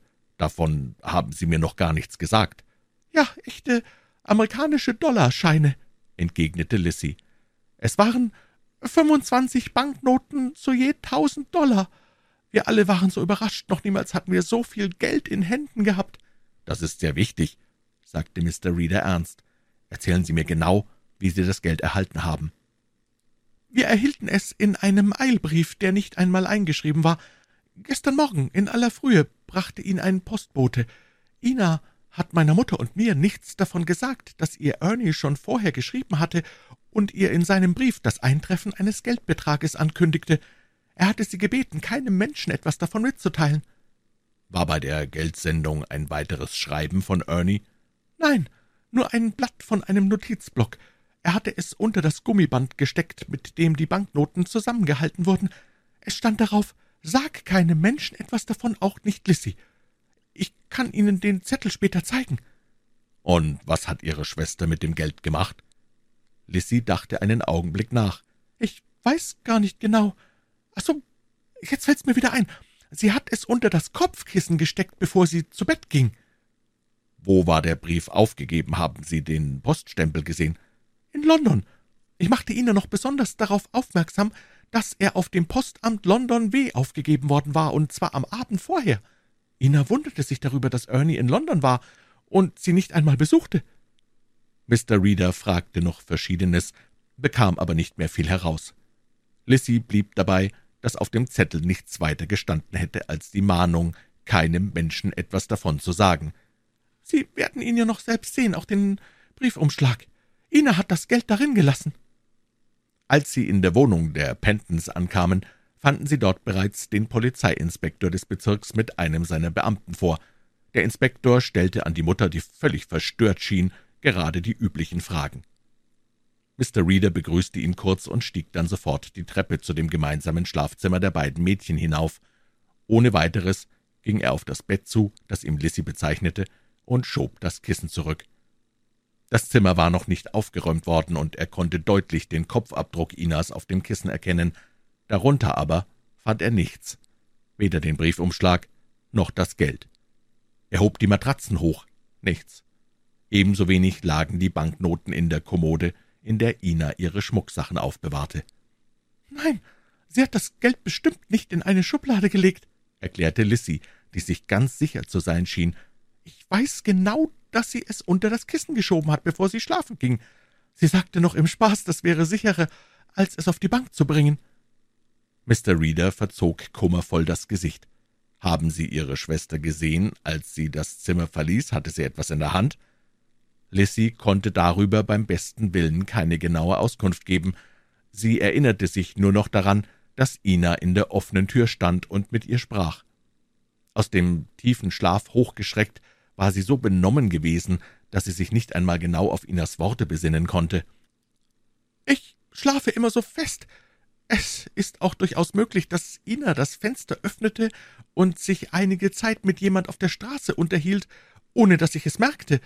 Auf jeden Fall stand das Fenster offen, und ich wachte wahrscheinlich mehr durch den kalten Luftzug als durch ein Geräusch auf.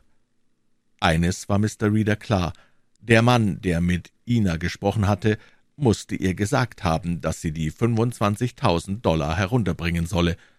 Aber wer war dieser Mann? War es Ernie gewesen? Oder hatte sonst noch jemand solchen Einfluss auf sie, dass sie ihm auf seinen bloßen Wunsch hin das Geld mitten in der Nacht aushändigte? Mr. Reeder ließ den Polizisten rufen, der während der fraglichen Zeit in dem Bezirk Streifendienst gehabt hatte. Der Beamte konnte wenigstens einige Angaben machen. Vor Pentons Haus hatte er einen Wagen gesehen, der dort parkte, und angenommen, dass er einem Arzt gehöre. Für gewöhnlich hielten in der Friendly Street nachts nur selten Autos. Der Polizist hatte den Eindruck gehabt, dass zwei Personen im Wagen saßen, aber mit Sicherheit konnte er das nicht behaupten. Als er auf seinem Rundgang das nächste Mal an der Stelle vorbeikam, sah er das Auto nicht mehr. Mr. Reeder stellte fest, dass das etwa eine Viertelstunde nach Inas Verschwinden gewesen sein musste. Einige Beamte suchten jetzt die Straßen ab und fanden einen weiteren Anhaltspunkt. Inas Pantoffel. Man entdeckte ihn etwa auf der Hälfte des Weges zwischen der Haustür und der Stelle, an der das Auto gehalten hatte. Der Polizeiinspektor brachte ihn ins Haus und untersuchte ihn eingehend, aber er konnte höchstens den Schluss daraus ziehen, dass Ina den Pantoffel verloren hatte, als sie sich von jemand freizumachen versuchte. Mr. Reeder stimmte ihm bei. »Ich bin ganz sicher, dass sie nicht freiwillig mitgegangen ist«, erklärte er besorgt, und mit dieser Annahme hatte er auch recht. Kapitel 4 Ina Penton konnte nicht sofort einschlafen, als sie sich zu Bett gelegt hatte. Dazu war sie viel zu aufgeregt. Sie wunderte sich immer mehr über Ernies Verhalten. Natürlich hatte sie ihn gern, aber man konnte beim besten Willen nicht behaupten, dass sie sehr verliebt in ihn war. Ernie wirkte nicht besonders männlich und machte eigentlich nur durch seine große Anhänglichkeit Eindruck auf sie. Sie wusste, dass er sie liebte, und das schmeichelte ihr. Es war ihr angenehm, dass ein gut aussehender und vor allem reicher junger Mann sich um sie bemühte, und als er ihr dann die teuren Geschenke brachte, war sie gerührt und glücklich. Aber sie hatte sich eben doch niemals richtig in diesen jungen Mann mit der gepflegten Frisur und dem kleinen Schnurrbart verliebt. Nun war es allerdings für sie plötzlich von allergrößter Bedeutung geworden, denn unter ihrem Kopfkissen lag ein Vermögen. Sie tastete mit der Hand danach und vergewisserte sich, dass der Briefumschlag mit den Banknoten tatsächlich noch vorhanden war und dass sie nicht geträumt hatte. In Gedanken malte sie sich aus, was sie mit dem Geld anfangen wollte. So verging die Zeit, und sie lag noch hellwach, als etwas gegen die Fensterscheibe klirrte. Schnell stand sie auf und zog den Vorhang zurück. Sie tat es vorsichtig, damit ihre Schwester nicht aufwachen sollte. Als sie sich aus dem Fenster lehnte und hinunterschaute, entdeckte sie ein Auto, das in einiger Entfernung hielt. Unten stand ein Mann mit hochgeschlagenem Mantelkragen. »Sind Sie's, Ina?« fragte er mit gedämpfter Stimme. »Wer ist da?« erwiderte sie leise. »Ich bin Jack, Ernies Bruder.« Sie hörte das erste Mal, dass Ernie einen Bruder hatte. »Was gibt es denn?« »Ernie möchte Sie sprechen, er wartet im Wagen. Können Sie einen Augenblick herunterkommen?« Sie zögerte und sah sich nach ihrer Schwester um, aber Lissy schlief fest. »Ich möchte eigentlich nicht«, sagte sie. »Können Sie mir denn nicht sagen, was er will?« »Es handelt sich um das Geld«, erwiderte der Mann drängend. »Bringen Sie es mit hinunter, ich werde Ihnen alles erklären. Die Polizei ist hinter Ernie her, und es ist möglich, dass auch Sie gesucht werden.« Ina, die sich noch nie hatte etwas zu Schulden kommen lassen, erschrak heftig. Sie hatte sich auch schon Gedanken gemacht, wie Ernie zu einer so großen Summe kam, und sich gefragt, ob er das Geld auf ehrliche Weise erworben hätte. »Ich komme«, sagte sie ängstlich, schlüpfte in Morgenrock und Pantoffeln, zog den Umschlag mit den Banknoten unter dem Kopfkissen hervor und lief zur Tür. Vorher hatte sie Licht gemacht, und Lissy wachte auf. »Ernie will mich sprechen, er ist draußen«, flüsterte sie und lief die Treppe hinunter. Sie nahm die Sicherheitskette von der Haustür, schloss auf und öffnete. Dicht vor ihr stand ein Mann, der sie in den Flur zurückdrängte. Und bevor Ina noch wusste, was geschah, legte sich ein starker Arm um sie, und eine Hand presste ihr Mund und Nase zu. »Wenn Sie schreien, bringe ich Sie um«, zischte ihr der Fremde ins Ohr. Sie war vor Schreck wie gelähmt und konnte nicht den geringsten Widerstand leisten. Willenlos ließ sie sich auf die Straße hinausführen, und erst als sie mit dem nackten Fuß auf das feuchte Straßenpflaster trat und merkte, dass sie einen Pantoffel verloren hatte, kam sie wieder zu sich. Der Mann hielt ihr immer noch Mund und Nase zu, und mit einer verzweifelten Anstrengung suchte sie sich zu befreien. Es half ihr nichts. Er hob sie einfach auf und lief mit ihr zu einem wartenden Wagen. Der Chauffeur hatte die Tür bereits geöffnet, und nachdem der Fremde sie unsanft hineingeschubst hatte, stieg er selbst ein und setzte sich an ihre Seite. »Vergessen Sie nicht, wenn Sie Lärm machen, dann breche ich Ihnen das Genick. Das ist kein Scherz.« Verstört und zitternd lehnte sie sich in eine Ecke zurück. Er zog schwarze Vorhänge vor den Wagenfenstern vor, und gleich darauf setzte sich das Auto in Bewegung. Sie hatte keine Ahnung, wohin die Fahrt ging. Sie fühlte nur, dass sie bergaufwärts fuhren, möglicherweise in Richtung Lewisham. Leise begann sie vor sich hin zu weinen, ohne dass ihr Begleiter Notiz davon genommen hätte.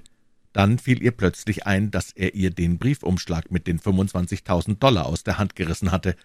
»Was haben Sie mit dem Geld gemacht, Sie gemeiner Kerl? Sie sind gar nicht Ernies Bruder. Er hat gar keine Geschwister.« Der Mann lachte trocken. »Was wissen Sie denn von Ernie und seinen Verwandten?« sagte er gleichgültig. »Und was das Geld betrifft, das ist in Sicherheit. Ich habe es in der Tasche. So viel habe ich schon durch die Dummheit dieses Kerls verloren.« »Wo ist Ernie?« Darauf erhielt sie keine Antwort. »Was wollen Sie denn mit mir anfangen?« fragte sie nach einem langen, bedrückenden Schweigen. »Es hängt ganz von Ihnen ab. Wenn Sie das tun, was ich Ihnen sage, wird Ihnen nicht viel passieren.« Sie werden einen Brief an Ihre Mutter oder an Ihre Schwester oder vielleicht auch an Mr. Reader schreiben. Darin teilen Sie mit, dass Sie mit Ernie ins Ausland gereist und sehr glücklich mit ihm sind. In einem Jahr werden Sie zurückkommen und »Ich denke nicht daran, ins Ausland zu fahren, weder mit Ihnen noch mit Ernie«, entgegnete sie heftig. »Man wird Sie festnehmen und einsperren. Was Sie gemacht haben, ist Entführung.« »Sie sind so wenig intelligent«, erwiderte er ironisch, »dass Sie das durch ein hübsches Gesicht ausgleichen müssen. Sonst würde sich ein Mann wie Mr. Reader bestimmt nicht mit Ihnen abgeben.« Das brachte sie auf einen Gedanken. »Mr. Reader wird mich finden, er weiß alles, auch über Ernie. Ich habe ihm die Briefe gegeben, die Ernie mir geschrieben hat.« »Was waren das für Briefe?« fragte der Mann schnell. Sie bemerkte, dass sie einen Fehler gemacht hatte. »Ich meine den einen, den er von Birmingham ausschrieb.« Sie hörte, dass er schnell atmete. »Hat er Ihnen von Birmingham ausgeschrieben? Stand ein Absender auf dem Brief?« Als sie zögerte, war er sichtlich erleichtert. »Stand also keine Adresse drauf«, sagte er dann. »Und Reader hat diesen Brief?« Als sie nicht antwortete, packte er sie an den Schultern und schüttelte sie grob. »Wenn ich Sie etwas frage, haben Sie zu antworten. So, nun erzählen Sie mir genau, was Reader weiß.« Sie fürchtete sich vor ihrem Begleiter und begann wieder zu schluchzen. Lissy hat die Briefe zu Mr. Reader gebracht, und er hat sie über allerhand ausgefragt. Er wollte auch wissen, ob Ernie jedes Mal mit der Feder Kringel in der Luft machte, bevor er anfing, etwas zu schreiben. »So, hat er das gefragt, der alte schlaue Fuchs.« Es war ihr klar, dass sie vorsichtiger sein musste. »Es ist gemein von Ihnen, mich fortzuschleppen. Sie werden deshalb ins Gefängnis kommen.« »Darüber brauchen Sie sich nicht den Kopf zu zerbrechen entgegnete er kurz. Berichten Sie mir lieber, was Mr. Reader sonst noch gesagt hat. Er merkte aber bald, dass aus ihr nicht mehr viel herauszuholen war. Weiß er auch von dem Geld, das Sie gestern Morgen erhielten? Nein, aber Lissy wird ihm das schon erzählen, darauf können Sie sich verlassen. Ist sie aufgewacht, als Sie fortgingen? fragte er hastig. Ja, sie war wach, und ich glaube bestimmt, dass sie aus dem Fenster sah. Sicher hat sie sich die Nummer Ihres Wagens aufgeschrieben. Seien Sie doch vernünftig, sagen Sie, dass alles nur ein Scherz war und bringen Sie mich wieder nach Hause.« »Ich mache keine Scherze. Sie täuschen sich, wenn Sie das annehmen.« Lange Zeit sprachen sie daraufhin nicht mehr miteinander. Der Wagen fuhr jetzt mit höchster Geschwindigkeit, und Ina fragte wieder, wohin die Fahrt ginge. »Ich bringe Sie zu einem hübschen, ruhigen Haus auf dem Land. Dort bekommen Sie ein komfortables Zimmer. Und wenn Sie klug sind, regen Sie sich dann nicht weiter auf, sondern vertreiben sich die Zeit mit Handarbeiten. Morgen besorge ich Ihnen Kleider, und falls Sie keinen Fluchtversuch machen, werden Sie in jeder Hinsicht anständig behandelt. Sollten Sie aber doch wagen, sich zu entfernen. Er beendete den Satz nicht, aber seine Worte klangen auch so drohend genug. Für Ina war die Aufregung zu viel gewesen, eine lähmende Müdigkeit überkam sie, und sie sank während der letzten halben Stunde der Fahrt in einen ohnmachtähnlichen Schlummer. Erst als der Wagen plötzlich hielt, wachte sie auf. Ihr Begleiter band ihr einen Schal um die Augen, zog sie aus dem Wagen und führte sie in ein Gebäude. Die Luft im Innern roch dumpf und muffig, als ob das Haus lange nicht bewohnt gewesen wäre. Er schob sie eine Treppe hinauf, die sehr breit sein musste, denn als sie tastend die Hand ausstreckte, fand sie weder an einem Geländer noch an einer Wand Halt. In einem kleinen Raum nahm er ihr den Schal von den Augen und ließ sie allein. Zitternd vor Kälte setzte sie sich auf den einzigen Stuhl, den sie sah. Gleich darauf kam er zurück und brachte sie in ein größeres Zimmer, in dem ein Bett stand. Vor den Fenstern waren feste Holzläden angebracht, die Wände waren offensichtlich erst kürzlich tapeziert worden. Durch eine offene Tür sah sie in ein kleines Bad, das überhaupt keine Fenster zu haben schien. »Ich bringe Ihnen jetzt noch etwas zu essen. Morgen können Sie dann Bücher bekommen, damit es Ihnen nicht zu langweilig wird, und auch, was Sie sonst noch so brauchen.« Sie sah ihn jetzt im Schein der grellen Deckenbeleuchtung zum ersten Mal genauer an. Er war groß und schlank und machte eigentlich einen ganz sympathischen Eindruck. Jetzt hatte auch Jaime Hickson Gelegenheit, Ina eingehender zu betrachten. Er war erstaunt über Ernies guten Geschmack. »Wirklich, Sie sehen gar nicht so übel aus. Sehr intelligent sind Sie deswegen natürlich trotzdem nicht«, erklärte er um einige Schattierungen freundlicher. »Was fällt Ihnen ein?« na, vielleicht lernen Sie ein wenig dazu, wenn Sie sich längere Zeit hier aufhalten. Inzwischen verspreche ich Ihnen, dass Ihnen nichts passiert, wenn Sie vernünftig sind. Sie werden bewacht. Denken Sie bitte daran. Vor Ihrem Fenster und im Haus hält sich immer jemand auf, der auf Sie aufpasst. Versuchen Sie es also erst gar nicht, hier herauszukommen.« Damit verließ er das Zimmer, kam aber schon nach zehn Minuten mit einem Tablett wieder, auf dem eine Kanne mit heißem Tee und belegte Brote aufgebaut waren. »Noch etwas«, sagte er ernst und stellte das Tablett vor sie hin. »Vielleicht wissen Sie, dass auf Entführung eine Mindeststrafe von zehn Jahren Zuchthaus steht. Das sollte Ihnen klar machen, dass wir vor nichts zurückschrecken. Ich habe Ihnen schon zu Beginn unserer Bekanntschaft erklärt, wie rücksichtslos ich mich im Notfall gegen Sie benehmen müsste.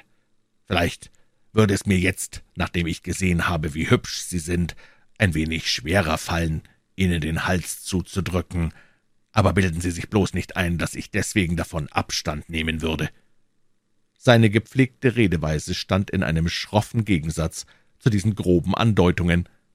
Plötzlich fiel es ihr wie Schuppen von den Augen. Das war ja der Mann mit dem falschen Schnurrbart, der sie in ihrer Wohnung aufgesucht hatte.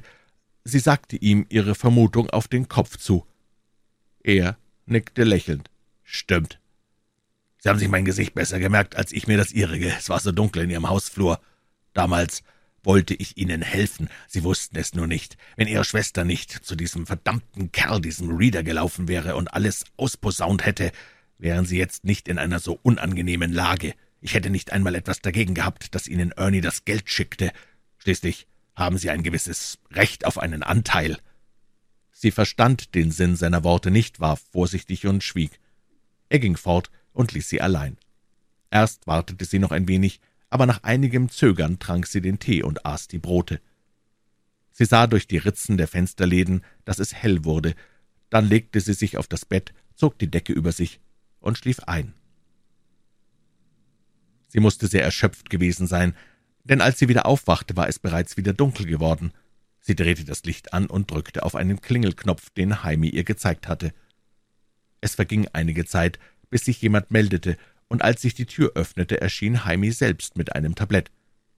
»Tut mir leid, dass Sie so lange warten mussten«, sagte er freundlich und ein wenig ironisch, »aber ich bin hier Koch und Gefangenenwärter in einer Person. Wir haben auch kein Zimmermädchen, das Sie bedienen könnte, aber ich bringe Ihnen jedenfalls das Beste, was uns hier zur Verfügung steht.« Auf dem Tablett sah sie gekochte Eier, frisches Brot und Butter. Ina war jung und gesund und entwickelte einen guten Appetit. Er verließ das Zimmer wieder und kam gleich darauf mit einigen Kleidungsstücken zurück, die er auf das Bett warf. »Sie sind alle neu. Es hat uns einige Mühe gemacht, das Zeug in verschiedenen Läden Londons zu besorgen. Ich nehme nämlich an, dass dieser verdammte Reader alle Geschäfte gewarnt hat. Wenn wir so dumm gewesen wären, alles in einem Geschäft zu kaufen, so hätten sie uns bestimmt gefasst. Also, nun schauen Sie, wie Sie damit zurechtkommen«, meinte er gut gelaunt. »Sind Sie Amerikaner?« fragte sie. Er lächelte und zeigte dabei eine Reihe gut erhaltener Zähne. »Ich bin in England geboren, aber in Amerika erzogen worden. Meinen achtzehnten Geburtstag habe ich in einer amerikanischen Anstalt namens Sing Sing gefeiert. Vielleicht haben Sie schon davon gehört.« »Meinen Sie das berühmte Gefängnis?« Er lachte schallend. »Es wundert mich, dass Sie das wissen.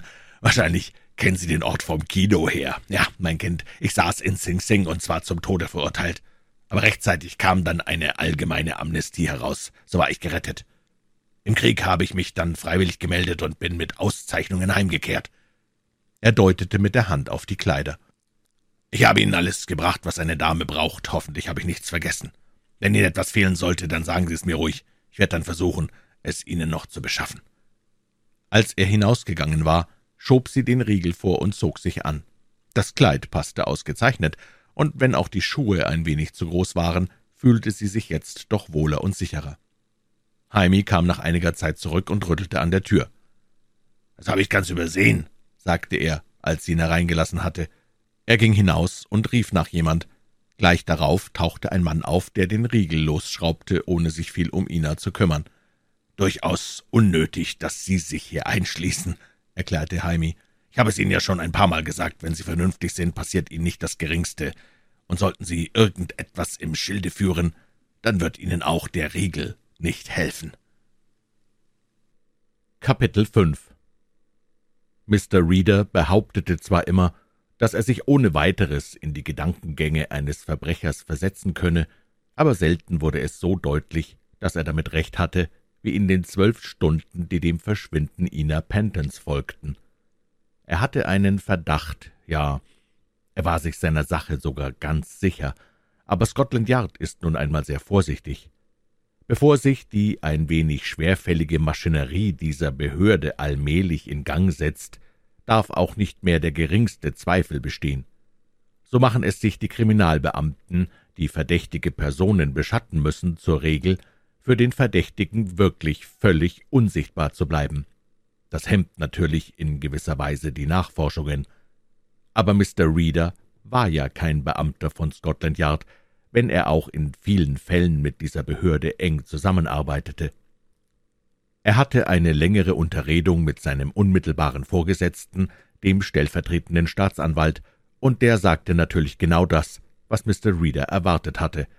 Man solle alle feststehenden Tatsachen Scotland Yard melden. Leider gähnte zwischen den Vermutungen Mr. Readers und feststehenden Tatsachen eine tiefe Kluft. Letzten Endes hätte er nur eine Tatsache melden können, die unbedingt feststand, dass eine kleine Stenotypistin nur mit Schlafanzug und Morgenrock bekleidet mitten in der Nacht ihre Wohnung verlassen hatte und seitdem verschwunden war. Er konnte noch nicht einmal mit Sicherheit sagen, dass die Gesuchte im Besitz von 25.000 Dollar gewesen war. Nichts konnte er als Beweis dafür angeben, nur die Aussage ihrer Schwester.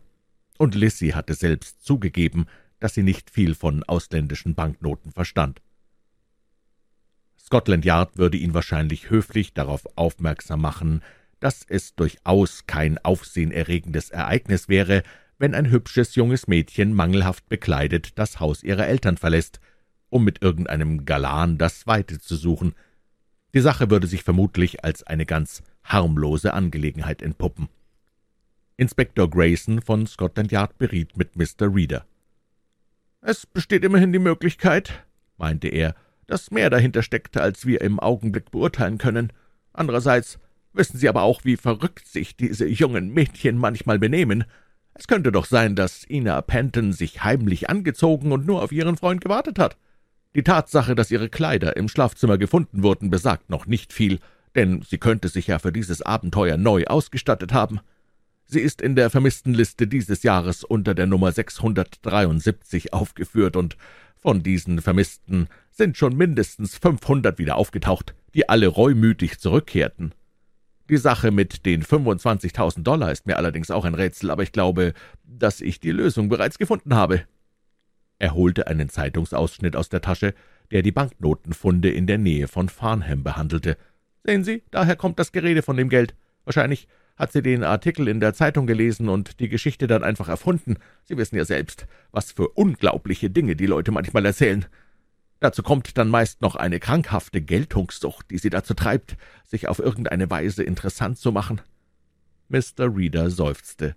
Er hatte Jaime Hickson eigentlich nur bluffen wollen, als er ihn mit den Dollarnoten auf dem Heuschober in Verbindung brachte.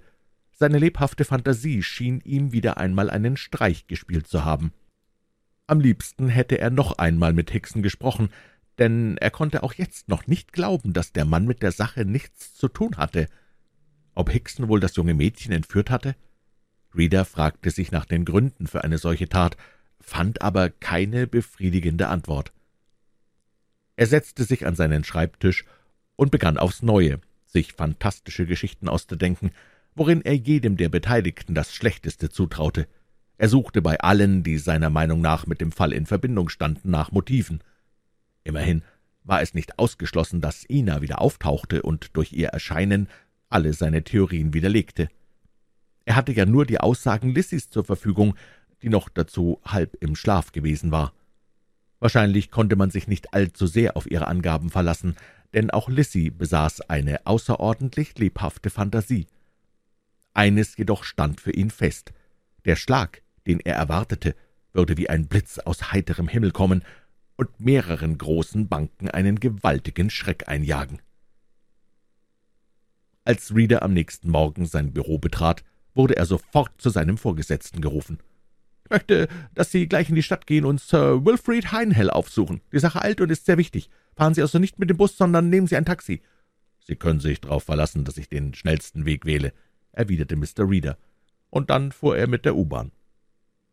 In dem großen, luxuriös ausgestatteten Vorzimmer zu dem Büro Sir Wilfrids erwartete man ihn bereits. Zwei Geschäftsführer und ein Prokurist geleiteten ihn in den fürstlich eingerichteten Arbeitsraum des Bankgewaltigen.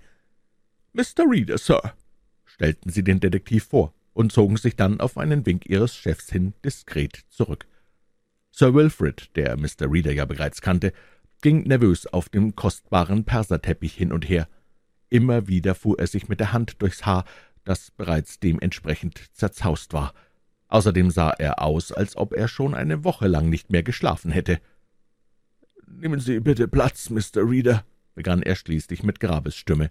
»Es ist etwas Furchtbares geschehen. Wie recht hatten Sie mit Ihrer Warnung? Sie erwähnten doch bei unserer letzten Unterhaltung, dass meine Geschäftsmethoden veraltet seien. Natürlich widersprach ich Ihnen, aber leider haben sich Ihre Worte nur zu sehr bewahrheitet.« Er machte eine Bewegung mit den Händen, die seine ganze Verzweiflung ausdrücken sollte. Mr. Reader setzte sich vorsichtig auf die Kante eines Sessels und klemmte seinen zusammengerollten Schirm zwischen die Beine. Die Hände auf den Griff gelegt und das Kinn darauf gestützt, wartete er ab, was Sir Wilfrid ihm sonst noch anvertrauen würde. Ich wiederhole, als mir damals sagten, dass die Geschäftsmethoden einer der Bankfirmen, die ich kontrolliere, veraltet und überholt seien, habe ich Ihnen nicht geglaubt. Vielleicht war ich sogar ein wenig unhöflich zu Ihnen.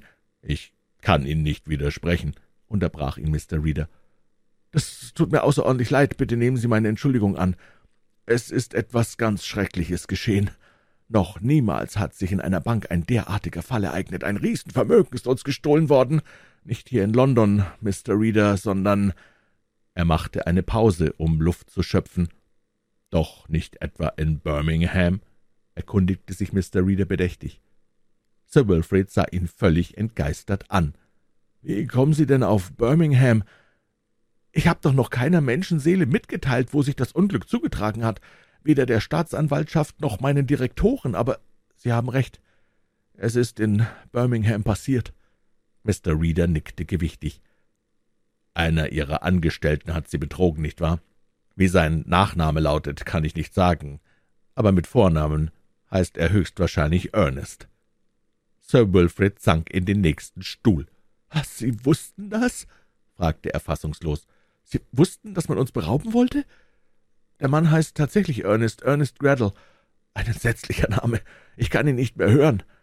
Wenn mein Geschäftsführer in Birmingham auch nur einen Funken Verstand gehabt hätte, wäre der Kerl schon seines Namens wegen nicht eingestellt worden. Dieser Ernest Graddle war nur ein kleiner Angestellter, der in der Woche ein paar Pfund verdiente. Er hat die Bank in den letzten zwölf Monaten systematisch betrogen. Im Anfang schaffte er nur kleine Summen beiseite, aber mit der Zeit wurde er frecher, bis er schließlich einen Betrag von 85.000 Pfund entwendete. Stellen Sie sich das mal vor, 85.000 Pfund! Auf Mr. Reader machte das alles keinen besonderen Eindruck. Ich dachte mir gleich, dass es sich um eine ähnliche Summe handeln würde. Wie groß ist denn der Gesamtschaden, den Sie durch Greddle haben? »Dreihundertzehntausend Pfund«, entgegnete Sir Wilfrid heiser. »Es ist einfach unglaublich.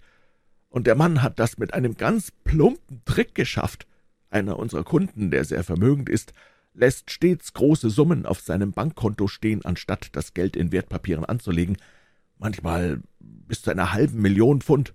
Obwohl die Banken in England im Allgemeinen derartige laufende Konten nicht verzinsen, haben wir in seinem Fall eine Ausnahme gemacht und ihm drei Prozent zugebilligt. Dieser Cradle hat nun alles Geld von diesem Konto abgehoben.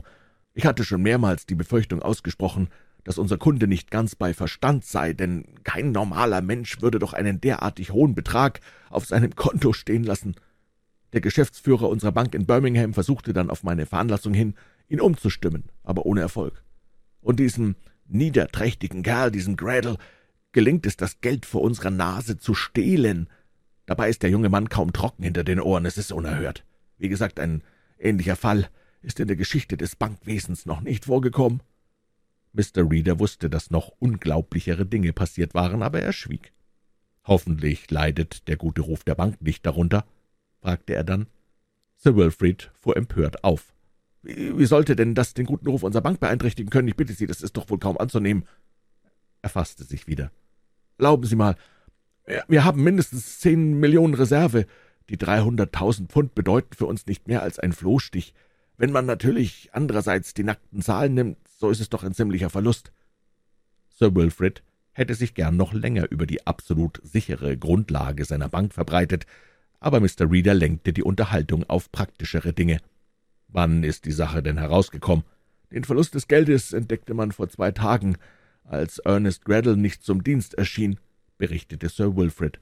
Der Geschäftsführer in Birmingham glaubte, dass der junge Mann krank sei und schickte einen Boten in dessen Wohnung. Dadurch erfuhr er zum ersten Mal, dass Mr. Graddle nur sehr selten zu Hause war und häufig auswärts schlief. Am Abend vorher war er nach London abgereist und hatte alle seine Sachen mitgenommen. Gegen acht Uhr abends erschien er bei seinem Hauswirt, bezahlte die Miete und fuhr dann in einem kleinen schwarzen Auto fort, das man noch nie bei ihm gesehen hatte.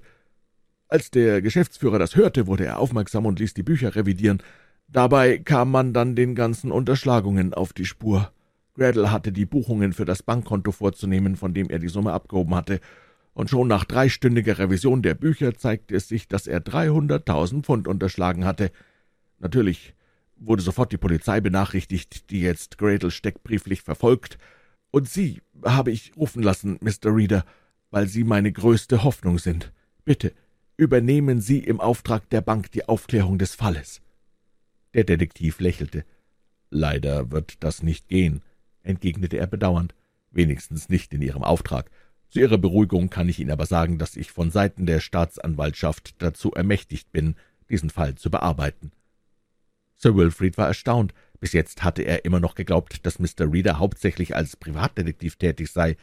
Er wusste, dass Mr. Reader früher mit einem englischen Bankkonsortium zusammengearbeitet hatte und dass er sehr erfolgreich gewesen war. Mr. Reader setzte dem Bankier auseinander, was für Schritte er zunächst unternehmen wollte, und Sir Wilfrid erklärte sich ohne Zögern mit allem einverstanden. Der Geschäftsführer, der Kassierer und mehrere Bankangestellte aus Birmingham waren nach London beordert worden, und Mr. Reader stellte eine Unzahl von Fragen an sie.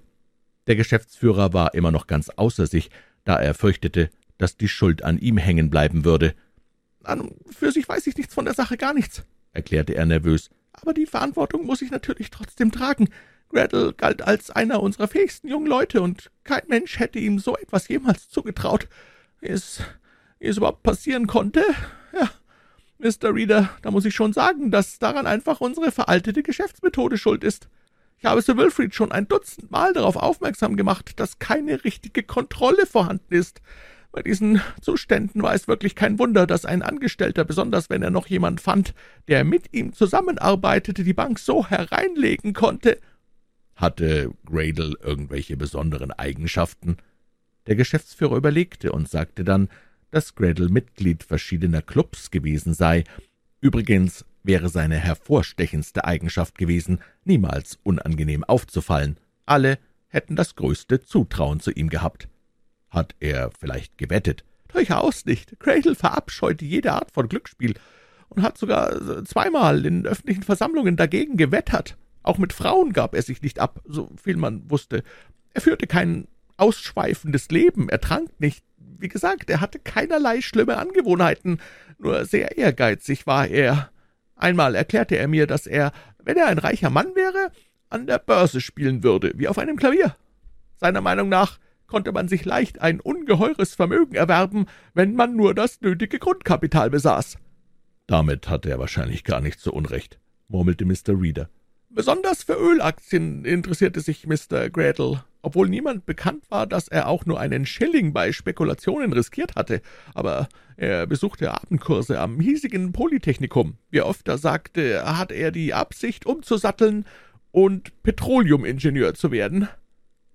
Am Wochenende hielt sich Ernest Gradle für gewöhnlich in London auf und verbrauchte bei diesen Besuchen offensichtlich alle seine Ersparnisse – als man seinen Schreibtisch öffnete, fand man einen ganzen Stoß von Briefen. Fast alle stammten von Leuten, die petroleumfündige Grundstücke anboten.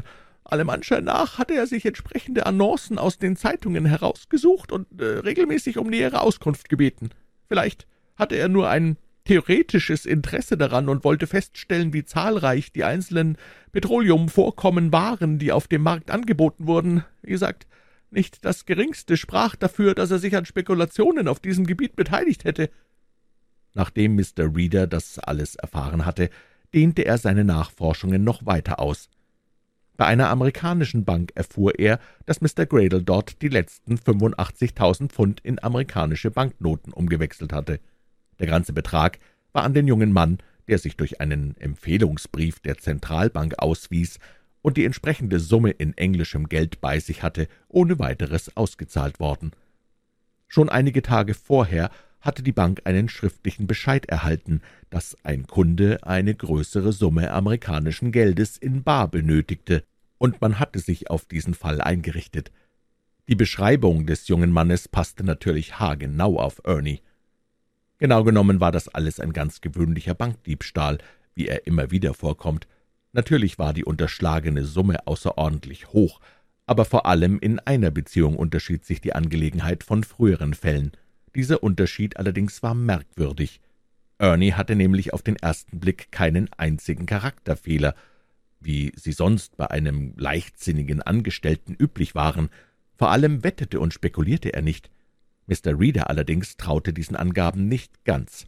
Schließlich hatte er doch den Brief an Ina gelesen, in dem Petroleum erwähnt wurde, und ihm war klar, was das zu bedeuten hatte. In den Zeitungen werden verhältnismäßig viele Petroleumvorkommen zum Kauf angeboten, und leider ist ein Teil dieser Angebote durchaus nicht solide. Es gibt genügend Gauner, die solche Annoncen aufgeben und damit kleine Leute hereinlegen, die möglichst schnell und einfach reich werden wollen. Möglicherweise war es Gradle ähnlich ergangen. Reader fragte sich nur, wer war der Betrüger, der ihn übers Ohr gehauen hatte? Einige Tage später wurde der ganze Inhalt von Ernies Schreibtisch nach London geschickt, und Mr. Reader prüfte sorgfältig jedes Blatt Papier. Er hatte mehrere Beamte in die Archive einiger großer Zeitungsredaktionen geschickt. Sie hatten den Auftrag, alle Annoncen, die von Petroleum handelten, aus den Anzeigenseiten herauszusuchen. Ein Glück, dass das in England und nicht in Amerika geschah, sonst hätte er eine ganze Armee von Angestellten für diese Aufgabe gebraucht. Ernies Interesse für Petroleum war zum ersten Mal vor ungefähr einem Jahr aufgefallen. Wahrscheinlich hatte er Bücher über dieses Thema gelesen, die ihn auf den Gedanken brachten, sich näher damit zu beschäftigen. Ein Werk mit dem Titel Weltmacht Petroleum wurde in seiner Wohnung aufgefunden. Er hatte es eifrig durchgearbeitet, was aus den vielen Randbemerkungen auf jeder Seite ersichtlich war. Die Korrespondenz Ernies ergab einen stattlichen Aktenordner, in dem die einzelnen Schreiben dem Datum nachgeordnet wurden. Am nächsten Tag sollten alle diese Briefe mit den herausgesuchten Zeitungsanzeigen verglichen werden. Ein Steckbrief von Mr. Gradle war an jede Polizeidienststelle durchgegeben worden. Vor allem hatte man seine Personenbeschreibung auch allen Autoverleihfirmen mitgeteilt. Um acht Uhr abends rief der Chef von Scotland Yard Mr. Reader an glaube, wir haben eine Spur von Gradle gefunden«, sagte er. »Erinnern Sie sich noch an die Nachricht, dass ein ausgebranntes Auto auf der Landstraße in der Nähe von Shrewton gefunden wurde?« Mr. Reader wäre fast vom Stuhl gefallen, als er das hörte. Seine fantastische Geschichte, die er aus Langeweile erfunden hatte, schien sich also doch zu bewahrheiten. »Ja, ich erinnere mich. Das war Gradles Wagen, dem Besitzer der Reparaturwerkstätte gegenüber. Wo er den Wagen gekauft hatte, nannte er sich Stevenson. Nach der Personalbeschreibung wurde er aber erkannt, und als ich später einen Beamten mit einer Fotografie Gradles hinschickte, ließ sich jeder Zweifel ausschalten. Kapitel 6 Reader wartete bis drei Uhr morgens auf den Bericht des Beamten, den er mit dem Auftrag, genauere Nachforschungen anzustellen, nach Shrewton geschickt hatte. Es stellte sich heraus, dass das Auto in Brand gesteckt worden war. Zwei Benzinkanister wurden in einem nahen Gebüsch gefunden, und die Untersuchung der Sachverständigen ergab, dass der Wagen mit Benzin übergossen und durch eine Sprengpatrone mit Spätzünder in Flammen gesetzt worden war. Vermutlich war der Zeitzünder auf eine halbe Stunde Brenndauer eingestellt gewesen. Das Nummernschild des Wagens war unkenntlich gemacht worden, aber bei genauerer Untersuchung konnte man immerhin noch die Nummer des Motorblocks und des Fahrgestells feststellen. Stevenson, richtiger Gradle, war auch von dem Wirt eines Gasthauses in Andover auf einer Fotografie, die man ihm vorlegte, wiedererkannt worden. Spät am Abend war er dort mit dem Wagen angekommen. Er hatte einen kleinen Koffer bei sich und bestellte ein Abendessen. Dem Wirt fiel der Mann auf, weil er so bleich und aufgeregt war. Einer der Kellner wollte sogar bemerkt haben, dass Gradle sich Tränen aus den Augen wischte. Nachdem er gezahlt hatte, sagte er, dass er nach Bournemouth weiterfahren wolle, aber dann klappte etwas mit seinem Wagen nicht. Er konnte ihn nicht in Gang bringen und war darüber völlig außer sich. Ein Automechaniker wurde geholt und stellte fest, dass er nur vergessen hatte, die Zündung einzuschalten. Während er sich im Gasthaus aufhielt, ließ er den Koffer nicht aus den Augen, auch im Auto stellte er ihn direkt neben sich. Zuerst hatte man gar nicht an diesen aufgeregten Mr. Stevenson gedacht, als man den ausgebrannten Wagen fand. Erst später, als die Polizei das Auto abschleppte und die Nummer des Motorblocks bekannt gab, meldete sich der Besitzer der Reparaturwerkstätte. Alles stimmte genau mit der Geschichte überein, die sich Mr. Reader seinerzeit ausgedacht hatte. Hätte Mr. Graddle die Nerven behalten, so wäre bestimmt nichts von alledem passiert, was sich in jener für ihn verhängnisvollen Nacht zutrug. Man hätte sicher keine Banknoten auf einem Heuschober und in einem Straßengraben gefunden, und auch der Lehrer wäre nicht ums Leben gekommen. Mr. Reader hatte von Anfang an vermutet, dass Ernie ein Bankangestellter war. Er nahm auch an, dass er bei der Zentralbank arbeitete, denn alle Briefe, die er von ihm zu Gesicht bekommen hatte, waren an der unteren rechten Ecke abgeschnitten gewesen. An dieser ungewöhnlichen Stelle befand sich der Firmeneindruck auf dem Geschäftsbogen der Zentralbank. Immerhin brauchen Bankangestellte nicht gleich Verbrecher zu sein, weil sie Geld haben und jungen Damen teure Geschenke machen. Mr. Reader nahm sich einen schnellen Polizeiwagen und machte allein eine Entdeckungsfahrt nach Buckinghamshire. Zuvor hatte er sämtliche Akten durchgestöbert, aber nichts Besonderes gefunden. Mr. Mannering, der sich auch Jaime Hickson nannte, musste noch einen anderen Namen besitzen. Reader scheute vor keiner Mühe zurück und besuchte die verschiedensten Leute. Auch diesmal hatte er den Eindruck, am besten dann vorwärts zu kommen, wenn er allein arbeitete. Er war nun einmal nicht sehr mitteilsam und hielt mit seinen Entdeckungen so lange hinter dem Berg, wie es nur eben anging. Viele seiner Kollegen beklagten sich bitter über diese Angewohnheit, sie glaubten, dass er jedes Mal selbst den Ruhm einstecken wolle, taten ihm damit aber sehr Unrecht. In Wirklichkeit war dieser Hang zur Schweigsamkeit nichts anderes als ein Zeichen seines eigenbrötlerischen Charakters. Auch von seiner Fahrt nach Buckinghamshire sagte Mr. Reader niemand etwas. Als er am Abend zurückgekommen war, nahm er schnell in einem Restaurant eine kräftige Mahlzeit zu sich, dann stieg er am Paddington-Bahnhof in einen Zug nach Maidenhead. Dort mietete er einen Wagen und fuhr durch Nacht und Nebel in die Nähe des Hauses von Captain Mannering. Die schmiedeeisernen Parktore waren geschlossen, und die Mauer, die das Grundstück umgab, hatte in der Nähe der Einfahrt eine beträchtliche Höhe. Mr. Reader ließ sich davon nicht abschrecken. Er ging an der Mauer entlang, und als er einige hundert Meter zurückgelegt hatte, fand er eine Stelle, wo es ihm ein dicht neben der Mauer emporgewachsener Baumstamm ermöglichte, hinüberzuklettern. Gleich darauf schlich er sich geduckt durch das niedere Gebüsch des Parks.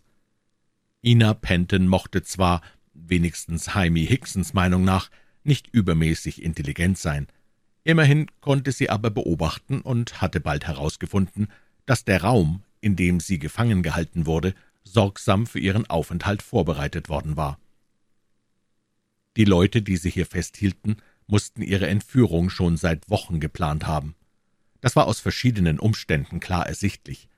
Die Fenster waren durch Läden verschlossen, die man von außen an die Rahmen angeschraubt hatte, von innen ließen sie sich nicht öffnen.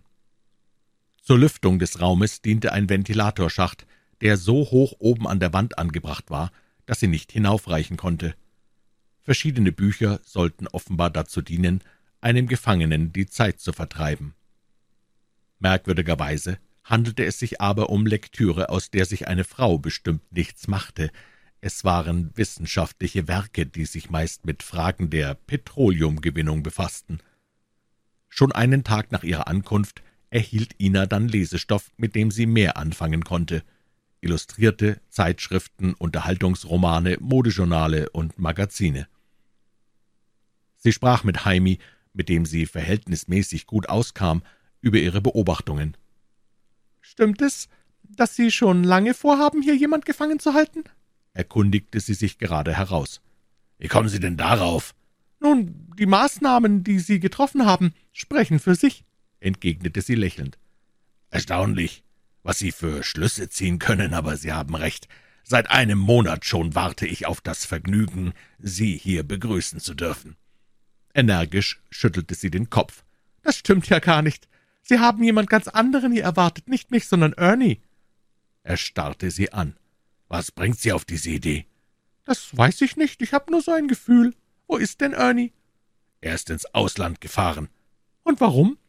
Ich habe Ihnen doch schon oft genug gesagt, dass Sie keine Fragen stellen sollen. Er ging zum anderen Ende des Zimmers, zog einen Vorhang beiseite, der eine schwere eichene Schiebetür verdeckte, schloss auf und schob sie zurück. Kommen Sie mit. Sie müssen jetzt einen Spaziergang machen. Ziehen Sie aber Ihren Mantel an, es ist kalt draußen. Sie folgte seiner Aufforderung, und zusammen gingen sie hinaus. Von einem kleinen, kahlen Vorraum aus führte eine Treppe direkt in den Park. Es war bereits dunkel. Dies war schon die zweite Aufforderung zu einem nächtlichen Spaziergang. Beim ersten Mal hatte sie sich geweigert, mitzugehen, und er hatte achselzuckend auch nicht darauf bestanden. Wenn Sie nicht krank werden wollen, müssen Sie sich etwas Bewegung machen, hatte er nur gesagt. Aber wie Sie meinen, bleiben Sie ruhig in Ihrem Zimmer sitzen. Sie sah schließlich ein, dass er recht hatte, und als er sie an diesem Abend wieder zum Spazierengehen aufforderte, begleitete sie ihn widerspruchslos. Viel sehen konnte sie draußen nicht, nur Bäume und in größerer Entfernung einen roten Schein am Himmel. Sie fragte ihn, was dort für eine Stadt läge, aber er gab ihr keine Antwort. »Ist das nicht London?« begann sie wieder. »Schon möglich«, brummte er unwillig. Sie verbrachte nun bereits den vierten Abend als Gefangene, aber ihre Laune war merklich besser geworden, seit sie sich nicht mehr so fürchtete. Auf ihre stete Frage, was er mit ihr anfangen wolle, hätte er ihr am liebsten eine klare Antwort gegeben, denn ihre Anwesenheit behinderte ihn allmählich. Sie machten einen längeren Spaziergang und kehrten dann ins Haus zurück. Als sie am Fuß der Treppe angekommen waren, die nach oben führte, legte er plötzlich den Arm um Ina und versuchte sie zu küssen.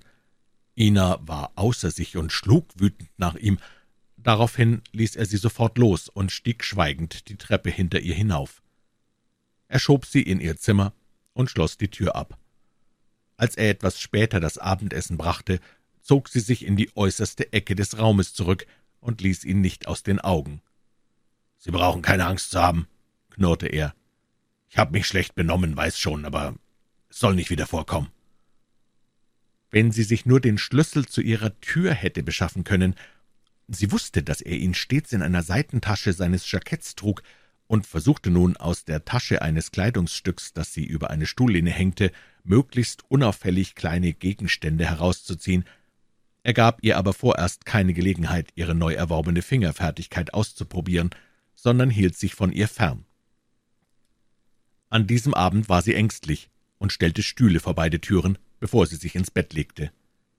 Es war neun Uhr, zwei Stunden später wachte sie plötzlich auf, weil sie ein Geräusch gehört hatte. Ein Schlüssel bewegte sich leise in dem Schloss der Tür, die zur Treppe führte. Im nächsten Augenblick sprang sie aus dem Bett, drehte das Licht an und schlüpfte in ihren Morgenrock. Sie war bleich, und ihre Knie zitterten, als sie zur hinteren Tür schlich, von der das Geräusch gekommen war. Es blieb eine Weile still, dann hörte sie wieder etwas rascheln. »Machen Sie, dass Sie fortkommen!« schrie sie laut. »Wenn Sie es wagen, hier hereinzukommen, bringe ich Sie um, ich habe ein Messer!« Das Geräusch verstummte, und sie lauschte angestrengt. Als sie das Ohr an die Tür legte, glaubte sie, leise Schritte zu hören. Aber dann drehte sie sich plötzlich zur anderen Tür um. Sie ging auf, und Heimi im Morgenrock trat ein. Er machte ein düsteres Gesicht. »Was soll denn der Krach mitten in der Nacht? Wollen Sie etwa einen Fluchtversuch unternehmen? Legen Sie sich sofort wieder ins Bett.« »Haben Sie denn nicht eben versucht, die Tür zur Treppe aufzumachen?« »Was, diese Tür?« Rasch ging er durch das Zimmer, nahm den Schlüssel aus der Tasche und schloss auf. Aber draußen stand niemand. Er leuchtete die Treppe ab, und auch dort konnte er keinen Menschen entdecken. »Wollen Sie mich hinters Licht führen, oder was soll das Theater?« fragte er barsch. Aber dann sah er etwas und bückte sich schnell. Vorsichtig fuhr er mit den Fingerspitzen über den Fußboden. Er fühlte eine feuchte Spur. Hier musste vor kurzem jemand gestanden haben. Er schloss die Tür wieder ab, lief aus dem Zimmer und blieb einige Minuten fort. Als er zurückkam, hatte er einen Mantel übergeworfen und trug eine starke Taschenlampe in der Hand. Sorgfältig untersuchte er den Treppenabsatz und probierte dann die Tür, die ins Freie führte. Sie war nicht verschlossen, obwohl er genau wusste, dass er zugesperrt hatte. Draußen regnete es, und der Boden war nass. Heimi stieg die Treppe wieder hinauf, durchquerte Inas Zimmer und rannte die Stufen zu der großen Halle hinunter. Dort saß, bequem in einen Sessel geflegelt, ein Mann und las die Zeitung. Es war derselbe, der den Riegel von Inas Tür entfernt hatte. »Los, wecken Sie die anderen«, befahl Heimi. »Rufen Sie auch Janni.« »Was denn passiert?« fragte der Mann und ließ die Zeitung fallen. »Jemand hat versucht, über die hintere Treppe ins Haus einzudringen.« Der Mann grinste ironisch. »Sollten das etwa Einbrecher gewesen sein?« meinte er spöttisch. Heimi wurde wütend. »Tun Sie, was ich Ihnen gesagt habe«, fuhr er ihn an. Natürlich war sich Heimi ziemlich im Klaren darüber, wer der nächtliche Besucher gewesen war. Unangenehm, sicher, aber deshalb beunruhigte er sich trotzdem nicht zu sehr. Eigentlich hatte er keinen Augenblick daran gezweifelt, dass Mr. Reader seinen Aufenthaltsort kannte und auch genau wusste, wer sich unter dem Namen eines Captain Mannering verbarg. Bestimmt ahnte der Detektiv aber nicht, dass sich Ina Penton hier befand, und vor allem lag Heimis größtes Geheimnis so gut verborgen, dass er eine Entdeckung nicht zu befürchten brauchte. Heimi war nicht etwa ein gewöhnlicher kleiner Gauner, er verfügte über ein eigenes, gut funktionierendes Nachrichtensystem und hatte selbst bei der Polizei und im Innenministerium seine Leute sitzen. Kein Haftbefehl konnte ausgestellt werden, ohne dass er es nicht vorher erfuhr. Darauf verließ er sich. Sobald er eine entsprechende Nachricht bekäme, wollte er sich aus dem Staub machen. Erst am selben Abend hatte er ein Telefongespräch mit seinem Vertrauensmann geführt, doch dieser hatte ihm versichert, dass Scotland Yard vorerst nichts gegen ihn unternehmen würde. Leider waren Mr. Readers Methoden und seine Denkweise ganz anders als die der Leute vom Yard. Jaime wusste das nur zu gut. Dieser Detektiv nahm sich Dinge heraus, die sich andere Beamte nicht erlaubt hätten, unter anderem erschienen ihm Haftbefehle manchmal vollkommen überflüssig. Wer anders als Mr. Reader hätte es gewagt, bei Nacht und Nebel ein fremdes Grundstück zu betreten und in ein Haus einzubrechen? Als Jaime seine Leute zusammengetrommelt hatte, setzte er ihnen seinen Plan auseinander. »Ich bringe Ina Penton noch heute Abend nach Frankreich. Das hätte ich gleich tun sollen. Sie wird dort gut aufgehoben sein. Morgen Abend bin ich wieder zurück. Ich brauche einen Wagen aus der Garage, und dann muss zum Flugzeugschuppen telefoniert werden.« Jaime hatte während des Krieges bei der Luftwaffe gedient und besaß eine zweisitzige Sportmaschine, die ihm schon mehrmals gute Dienste geleistet hatte. Sie stand in einem Schuppen auf einem Feld hinter Wycombe. Der Pilotenschein war aber weder auf den Namen Hickson noch auf Mannering ausgestellt, wie Mr. Reader ganz richtig vermutete. »Ich gehe jede Wette ein, dass der Kerl danach gesucht hat«, sagte einer der Leute. Jaime wandte sich ärgerlich nach ihm um. »Wen meinen Sie? Doch nicht etwa Reader?« Umsonst hat er sich hier nicht herumgetrieben. Sie haben uns doch erzählt, dass er Sie neulich im Club gefragt hätte, warum Sie 50.000 Dollar in der Gegend herumliegen lassen. Ach, das war nur so eine Vermutung von ihm«, erwiderte Jaime schnell. Aber der Mann schüttelte den Kopf. Es war der Gärtner, der das kleine Haus bewohnte und Mr. Reader sehr gut kannte. Er kam doch her und brachte die verdammten Hühner. Ich saß grad draußen, als er mit seinem Wagen vorbeifuhr. Und natürlich hat er mich gleich erkannt, obwohl ich überhaupt keine Notiz von ihm nahm. Vor vier Jahren hat er mich geschnappt, als ich Falschgeld losbringen wollte, und der Kerl hat ein Gedächtnis wie kein anderer. Er weiß einfach alles. Bestimmt brachte er auch irgendwie in Erfahrung, dass sie fliegen können, und hat sich dann nach der Maschine umgesehen, und wenn er heute Abend hier in der Gegend ist, hält er bestimmt nach diesem Mädel Ausschau. Ich glaube, es ist besser, wenn wir alle verschwinden. Jaime überlegte, und der Vorschlag erschien ihm ganz vernünftig. Es war sehr dumm von ihm gewesen, dass er diese Entführung inszeniert hatte. Die Sache war von Anfang an viel zu gefährlich gewesen. »Gut, holen Sie alle Wagen heraus, ich gehe inzwischen nach oben und sage es ihr.« Er eilte die Treppe hinauf und den Gang entlang. Oben schloss er die Tür auf, das Zimmer lag im Dunkeln. »Stehen Sie auf und ziehen Sie sich an«, befahl er. »Wir müssen eine kleine Fahrt machen.« Als er keine Antwort erhielt, tastete er nach dem Lichtschalter. »Rühren Sie sich nicht«, sagte Mr. Reader, als es hell wurde. Er saß am Tisch, hatte den Hut in den Nacken geschoben und richtete einen Revolver auf Jaime Hickson. Kapitel 7 Einen Augenblick lang starrte ihn Jaime völlig fassungslos an. Er war wie gelähmt und keines klaren Gedankens fähig. Miss Ina wartet draußen auf mich, begann Mr. Reader, doch da war Heimi schon wieder zu sich gekommen und handelte. Mit einer blitzschnellen Bewegung schlug er gegen den Schalter, das Licht ging aus, und im nächsten Augenblick raste er durch den Gang und die Treppe hinunter. In der Halle war niemand. Heimi stürzte zur Haustür, riss sie auf und rannte in die Nacht hinaus. Er trug nur einen Morgenrock und Handschuhe, aber er fühlte nicht einmal den harten Kies unter den Füßen, als er den Zufahrtsweg hinunterlief. Ein Wagen fuhr gerade aus der Garage, die hinter dem kleinen Portierhaus am Eingang lag. »Mach das Tor auf! Schnell!« rief er schon von weitem. Einer seiner Leute rannte hin, drehte den Schlüssel um und versuchte, das große, schmiedeeiserne Tor zu öffnen. Es bewegte sich einige Zentimeter, doch dann rührte es sich trotz allen Ziehens und Zerrens nicht mehr. Jemand hatte die beiden Flügel mit einer Handschelle zusammengekettet. »Einen Hammer, eine Axt!« brüllte Heimi. Einer der Leute lief zur Garage und brachte einen schweren Vorschlaghammer. Es schien eine Kleinigkeit zu sein, die stählerne Kette, die die beiden Stahlringe miteinander verband, zu zertrümmern.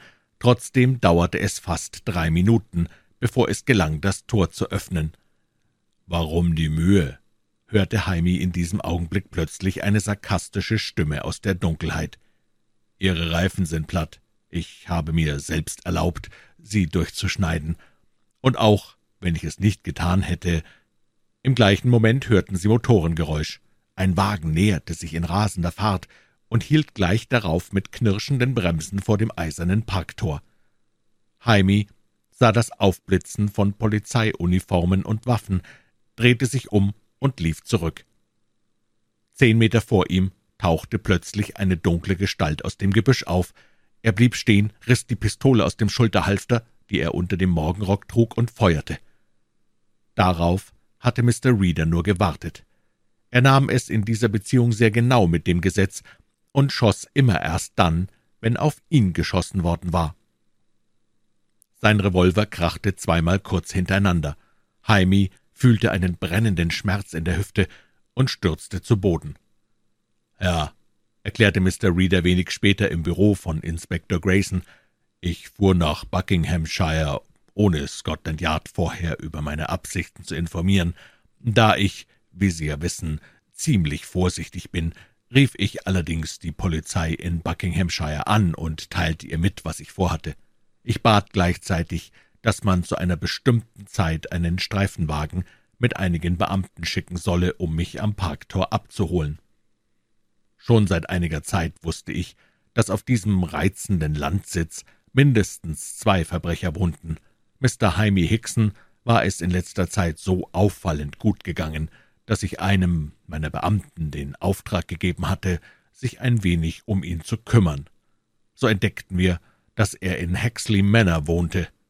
Der Nachweis, dass er und Captain Mannering ein und dieselbe Person waren, fiel uns dann natürlich nicht mehr schwer.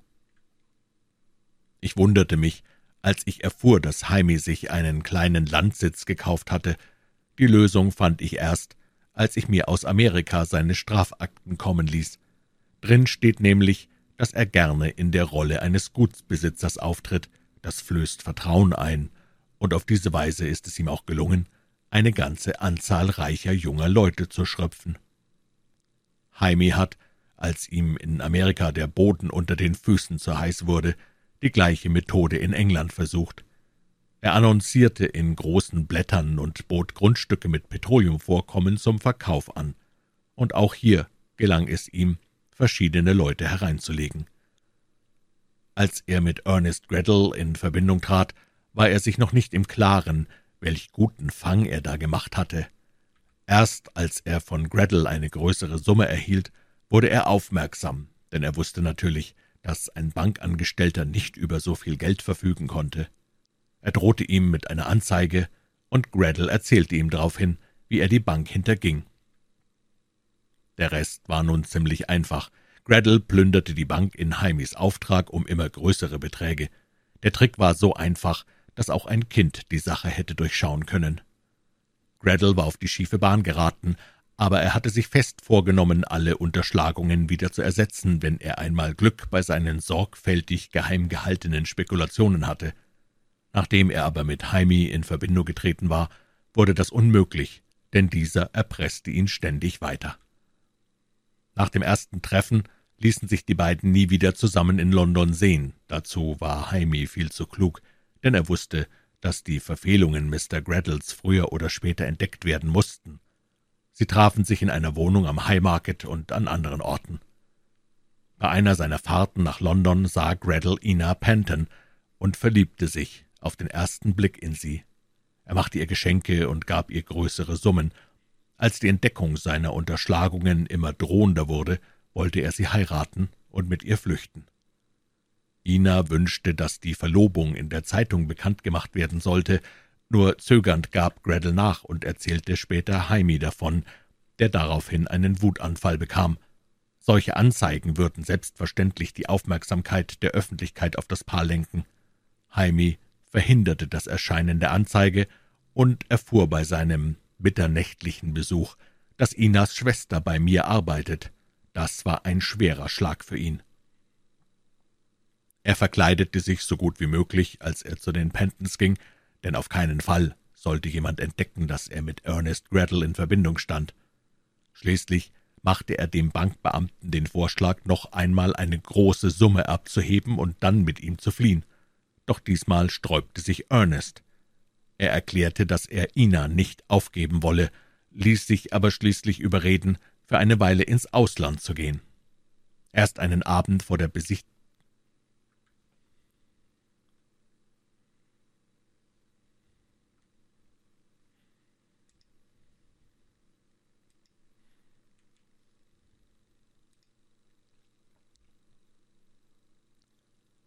Erst einen Abend vor der beabsichtigten Flucht gestand er Heimi, dass er sein Versprechen gebrochen, sich wieder mit Ina in Verbindung gesetzt und ihr einen Teil des Geldes geschickt habe, das er vorher in Dollar umwechseln ließ. Als Heimi hörte, dass er Ina 25.000 Dollar geschenkt hatte, geriet er außer sich. Es drohte ihnen sofortige Entdeckung, wenn die laufenden Nummern der Banknoten bekannt gemacht wurden. Ernest Graddle hatte ihm in der letzten Zeit schon viel zu schaffen gemacht, denn der junge Mann zeigte allmählich Furcht und Reue und überhäufte Jaime mit heftigen Vorwürfen. Die Aussagen des Automechanikers und des Wirts in Andover bestätigten diese Tatsache. Ihrer Beschreibung nach machte Graddle einen völlig verstörten Eindruck. Der Plan, den sich Jaime zurechtgelegt hatte, sah nun folgendermaßen aus. Er wollte am Nachmittag in die Nähe von Salisbury fliegen und dort in der Dunkelheit auf einem von seinen Komplizen mit Lichtern markierten Sportplatz landen. Ernest sollte mit dem Auto dorthin fahren und ihn in der Nähe von Stonehenge treffen. Es gelang Jaime auch, mit seiner Maschine unbemerkt zu landen. Ein großer Flugplatz liegt in dieser Gegend und ein niedrig fliegendes Flugzeug fällt nicht weiter auf. Ernest hatte Jaime natürlich versprochen, dass er ihn sicher ins Ausland bringen wolle, wahrscheinlich nach Südfrankreich. In Wirklichkeit hatte Jaime aber ganz andere Pläne. Gretel war für ihn viel zu gefährlich geworden. Er konnte keinesfalls das Risiko eingehen, ihn in Frankreich frei herumlaufen zu lassen, denn wenn der Bankraub bekannt wurde, erhielt natürlich auch die französische Polizei Grettles Steckbrief. Außerdem würde er sich bestimmt sofort telegrafisch mit Ina in Verbindung gesetzt haben, um sie zu sich zu holen. Aus all diesen Gründen richtete Jaime einen Raum in seinem Landhaus ein, wo er Ernest Graddle gefangen setzen konnte. Der junge Mann traf an der verabredeten Stelle mit ihm zusammen. Der Koffer mit dem Geld wurde ins Flugzeug gebracht. Dann übergossen sie das Auto mit Benzin und ließen eine kleine Sprengladung mit Spätzündung in dem Wagen zurück. Der Start des Flugzeugs ging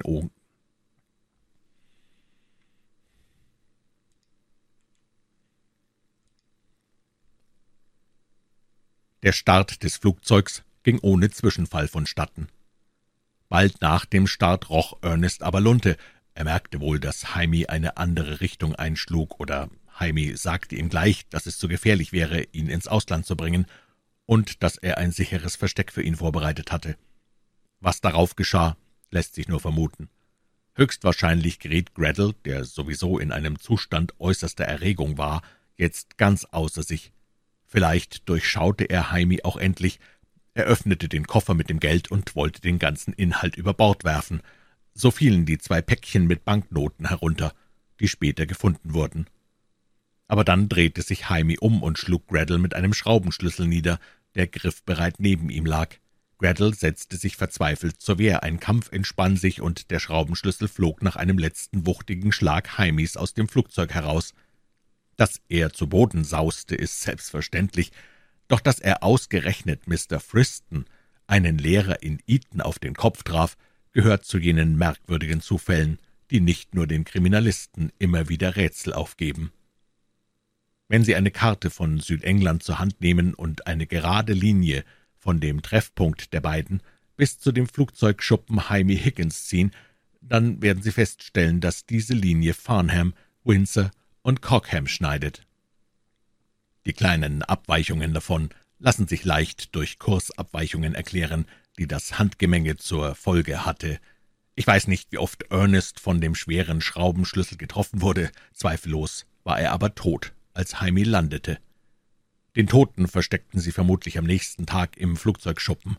Ich erhielt Nachricht, dass der Schuppen während der folgenden Tage verschlossen blieb und dass einer von Heimis Leuten davor Wache hielt, obwohl es anhaltend regnete. Aber Hickson war noch nicht außer Gefahr, denn Ina Penton befand sich in Freiheit und hatte einen Betrag von 25.000 Dollar erhalten. Das musste umso verfänglicher werden, als man Geld auf dem Heuschober und in dem Graben bei Farnham gefunden hatte und einen Zusammenhang damit vermuten konnte. Jaime fühlte sich besonders unsicher, weil er mit der Möglichkeit rechnete, dass Gretel an Ina lange Briefe geschrieben und ihr sein Vergehen gestanden hatte. Vielleicht hatte er mit ihr auch ausgemacht, dass sie sich an einem bestimmten Ort treffen wollten. Alles wurde noch schlimmer für Jaime, seit er wusste, dass ich bereits Kenntnis von der Angelegenheit hatte. Als ich ihn im Club traf, war er gerade im Begriff, den gewagten Plan auszuführen. Ina durfte unter keinen Umständen in Freiheit bleiben. Sie hat mir von seiner Drohung erzählt, sie umzubringen, und ich zweifle keinen Augenblick daran, dass er diese Absicht auch ausgeführt hätte. Wahrscheinlich verliebte er sich aber dann in ihr hübsches Gesicht, und unter diesen Umständen ist ihr nichts geschehen. Um Ina Penton brauchen wir uns im Übrigen bestimmt keine Sorgen zu machen. Sie wird in dem Mordprozess als Hauptbelastungszeugin auftreten, und wenn ihr Bild in der Presse erscheint, bekommt sie sicher eine Menge Heiratsanträge. Außerdem soll sie noch eine Belohnung erhalten, weil es mir durch ihre wichtigen Hinweise gelang, den Bankdiebstahl aufzudecken und wenigstens einen Teil des Geldes zu retten. Jaime kam also in der Nacht zu Inas Wohnung und setzte seinen Plan in die Tat um. Es glückte ihm leichter, als er gedacht hatte. Er brachte sie dann zu seinem Landsitz, wo er ja bereits ein Zimmer für Gretel vorbereitet hatte. Mr. Reeder machte diese Ausführungen vor leitenden Beamten von Scotland Yard und der Polizei von Berkshire. Der Vertreter der Staatsanwaltschaft war ebenfalls dabei. »Es stimmt alles, was Sie gesagt haben, Mr. Reeder«, bemerkte Inspektor Grayson. »Ein interessanter Fall. Ich zweifle nicht daran, dass sich alle Einzelheiten bestätigen werden. Jetzt können wir ja die Sache weiter behandeln«, wandte er sich dann an den Vorgesetzten von Mr. Reeder. »Ja, wo ist denn nun eigentlich der Tote?« fragte Reeder und lächelte verschmitzt. Den werden wir schon noch finden. Ich habe heute Morgen Jaime Hickson in seiner Zelle vernommen. Natürlich streitet er alles ab. Erst müssen Sie die Leiche finden, sagte er zu mir. Man kann keinem Menschen einen Prozess wegen Mordes machen, solange die Leiche nicht vorhanden ist, aber verlassen Sie sich drauf, das werden wir schon herausbekommen, mit Hilfe der Polizei von Berkshire, fügte Grayson höflich hinzu. Mr. Reeder rieb sich kräftig sein Kinn. Sie wünschen also nicht, dass ich Ihnen dabei behilflich bin?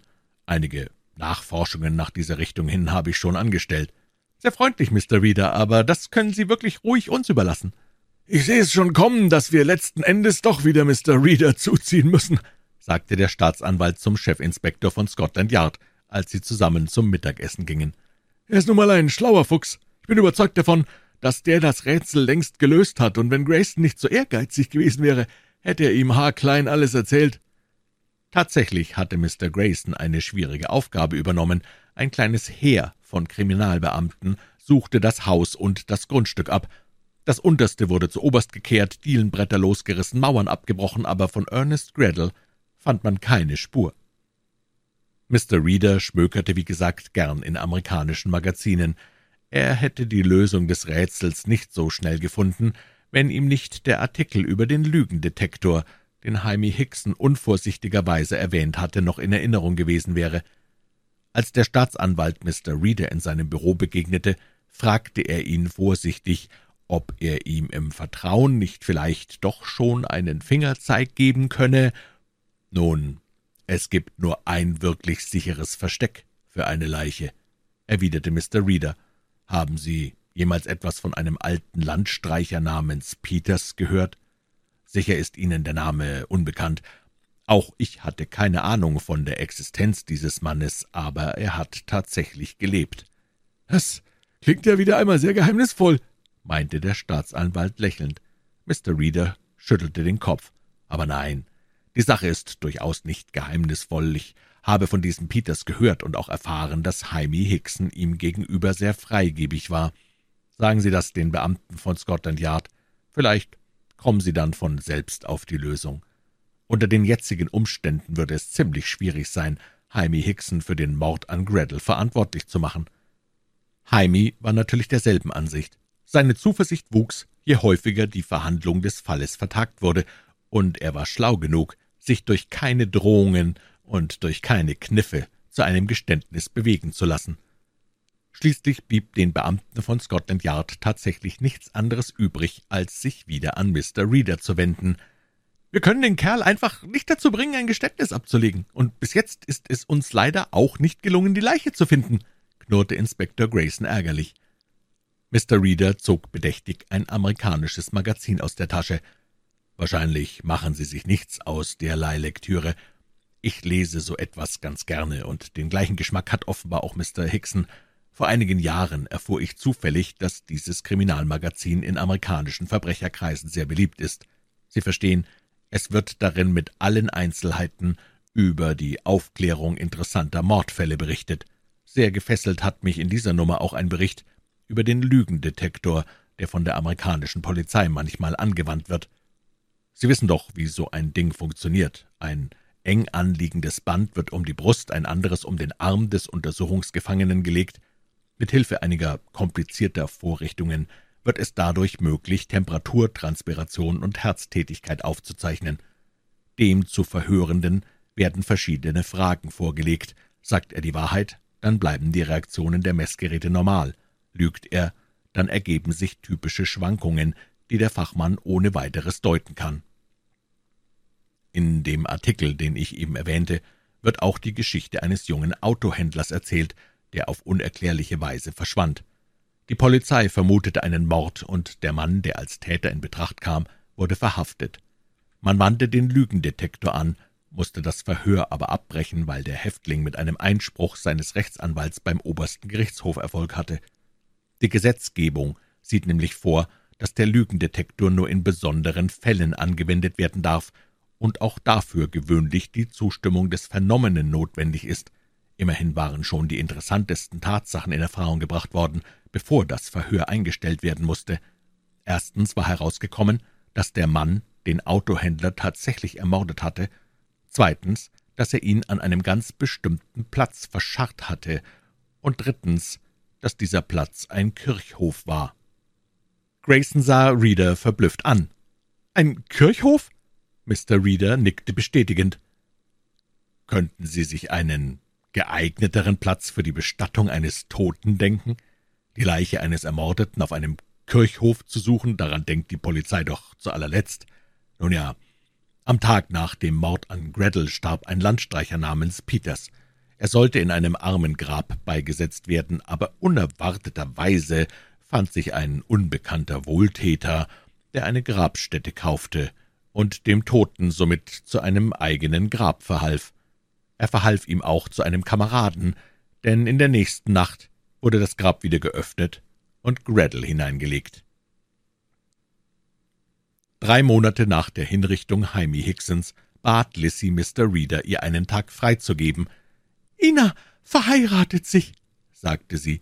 »Sie bekommt einen wirklich netten und auch wohlhabenden Mann, mit dem sie bestimmt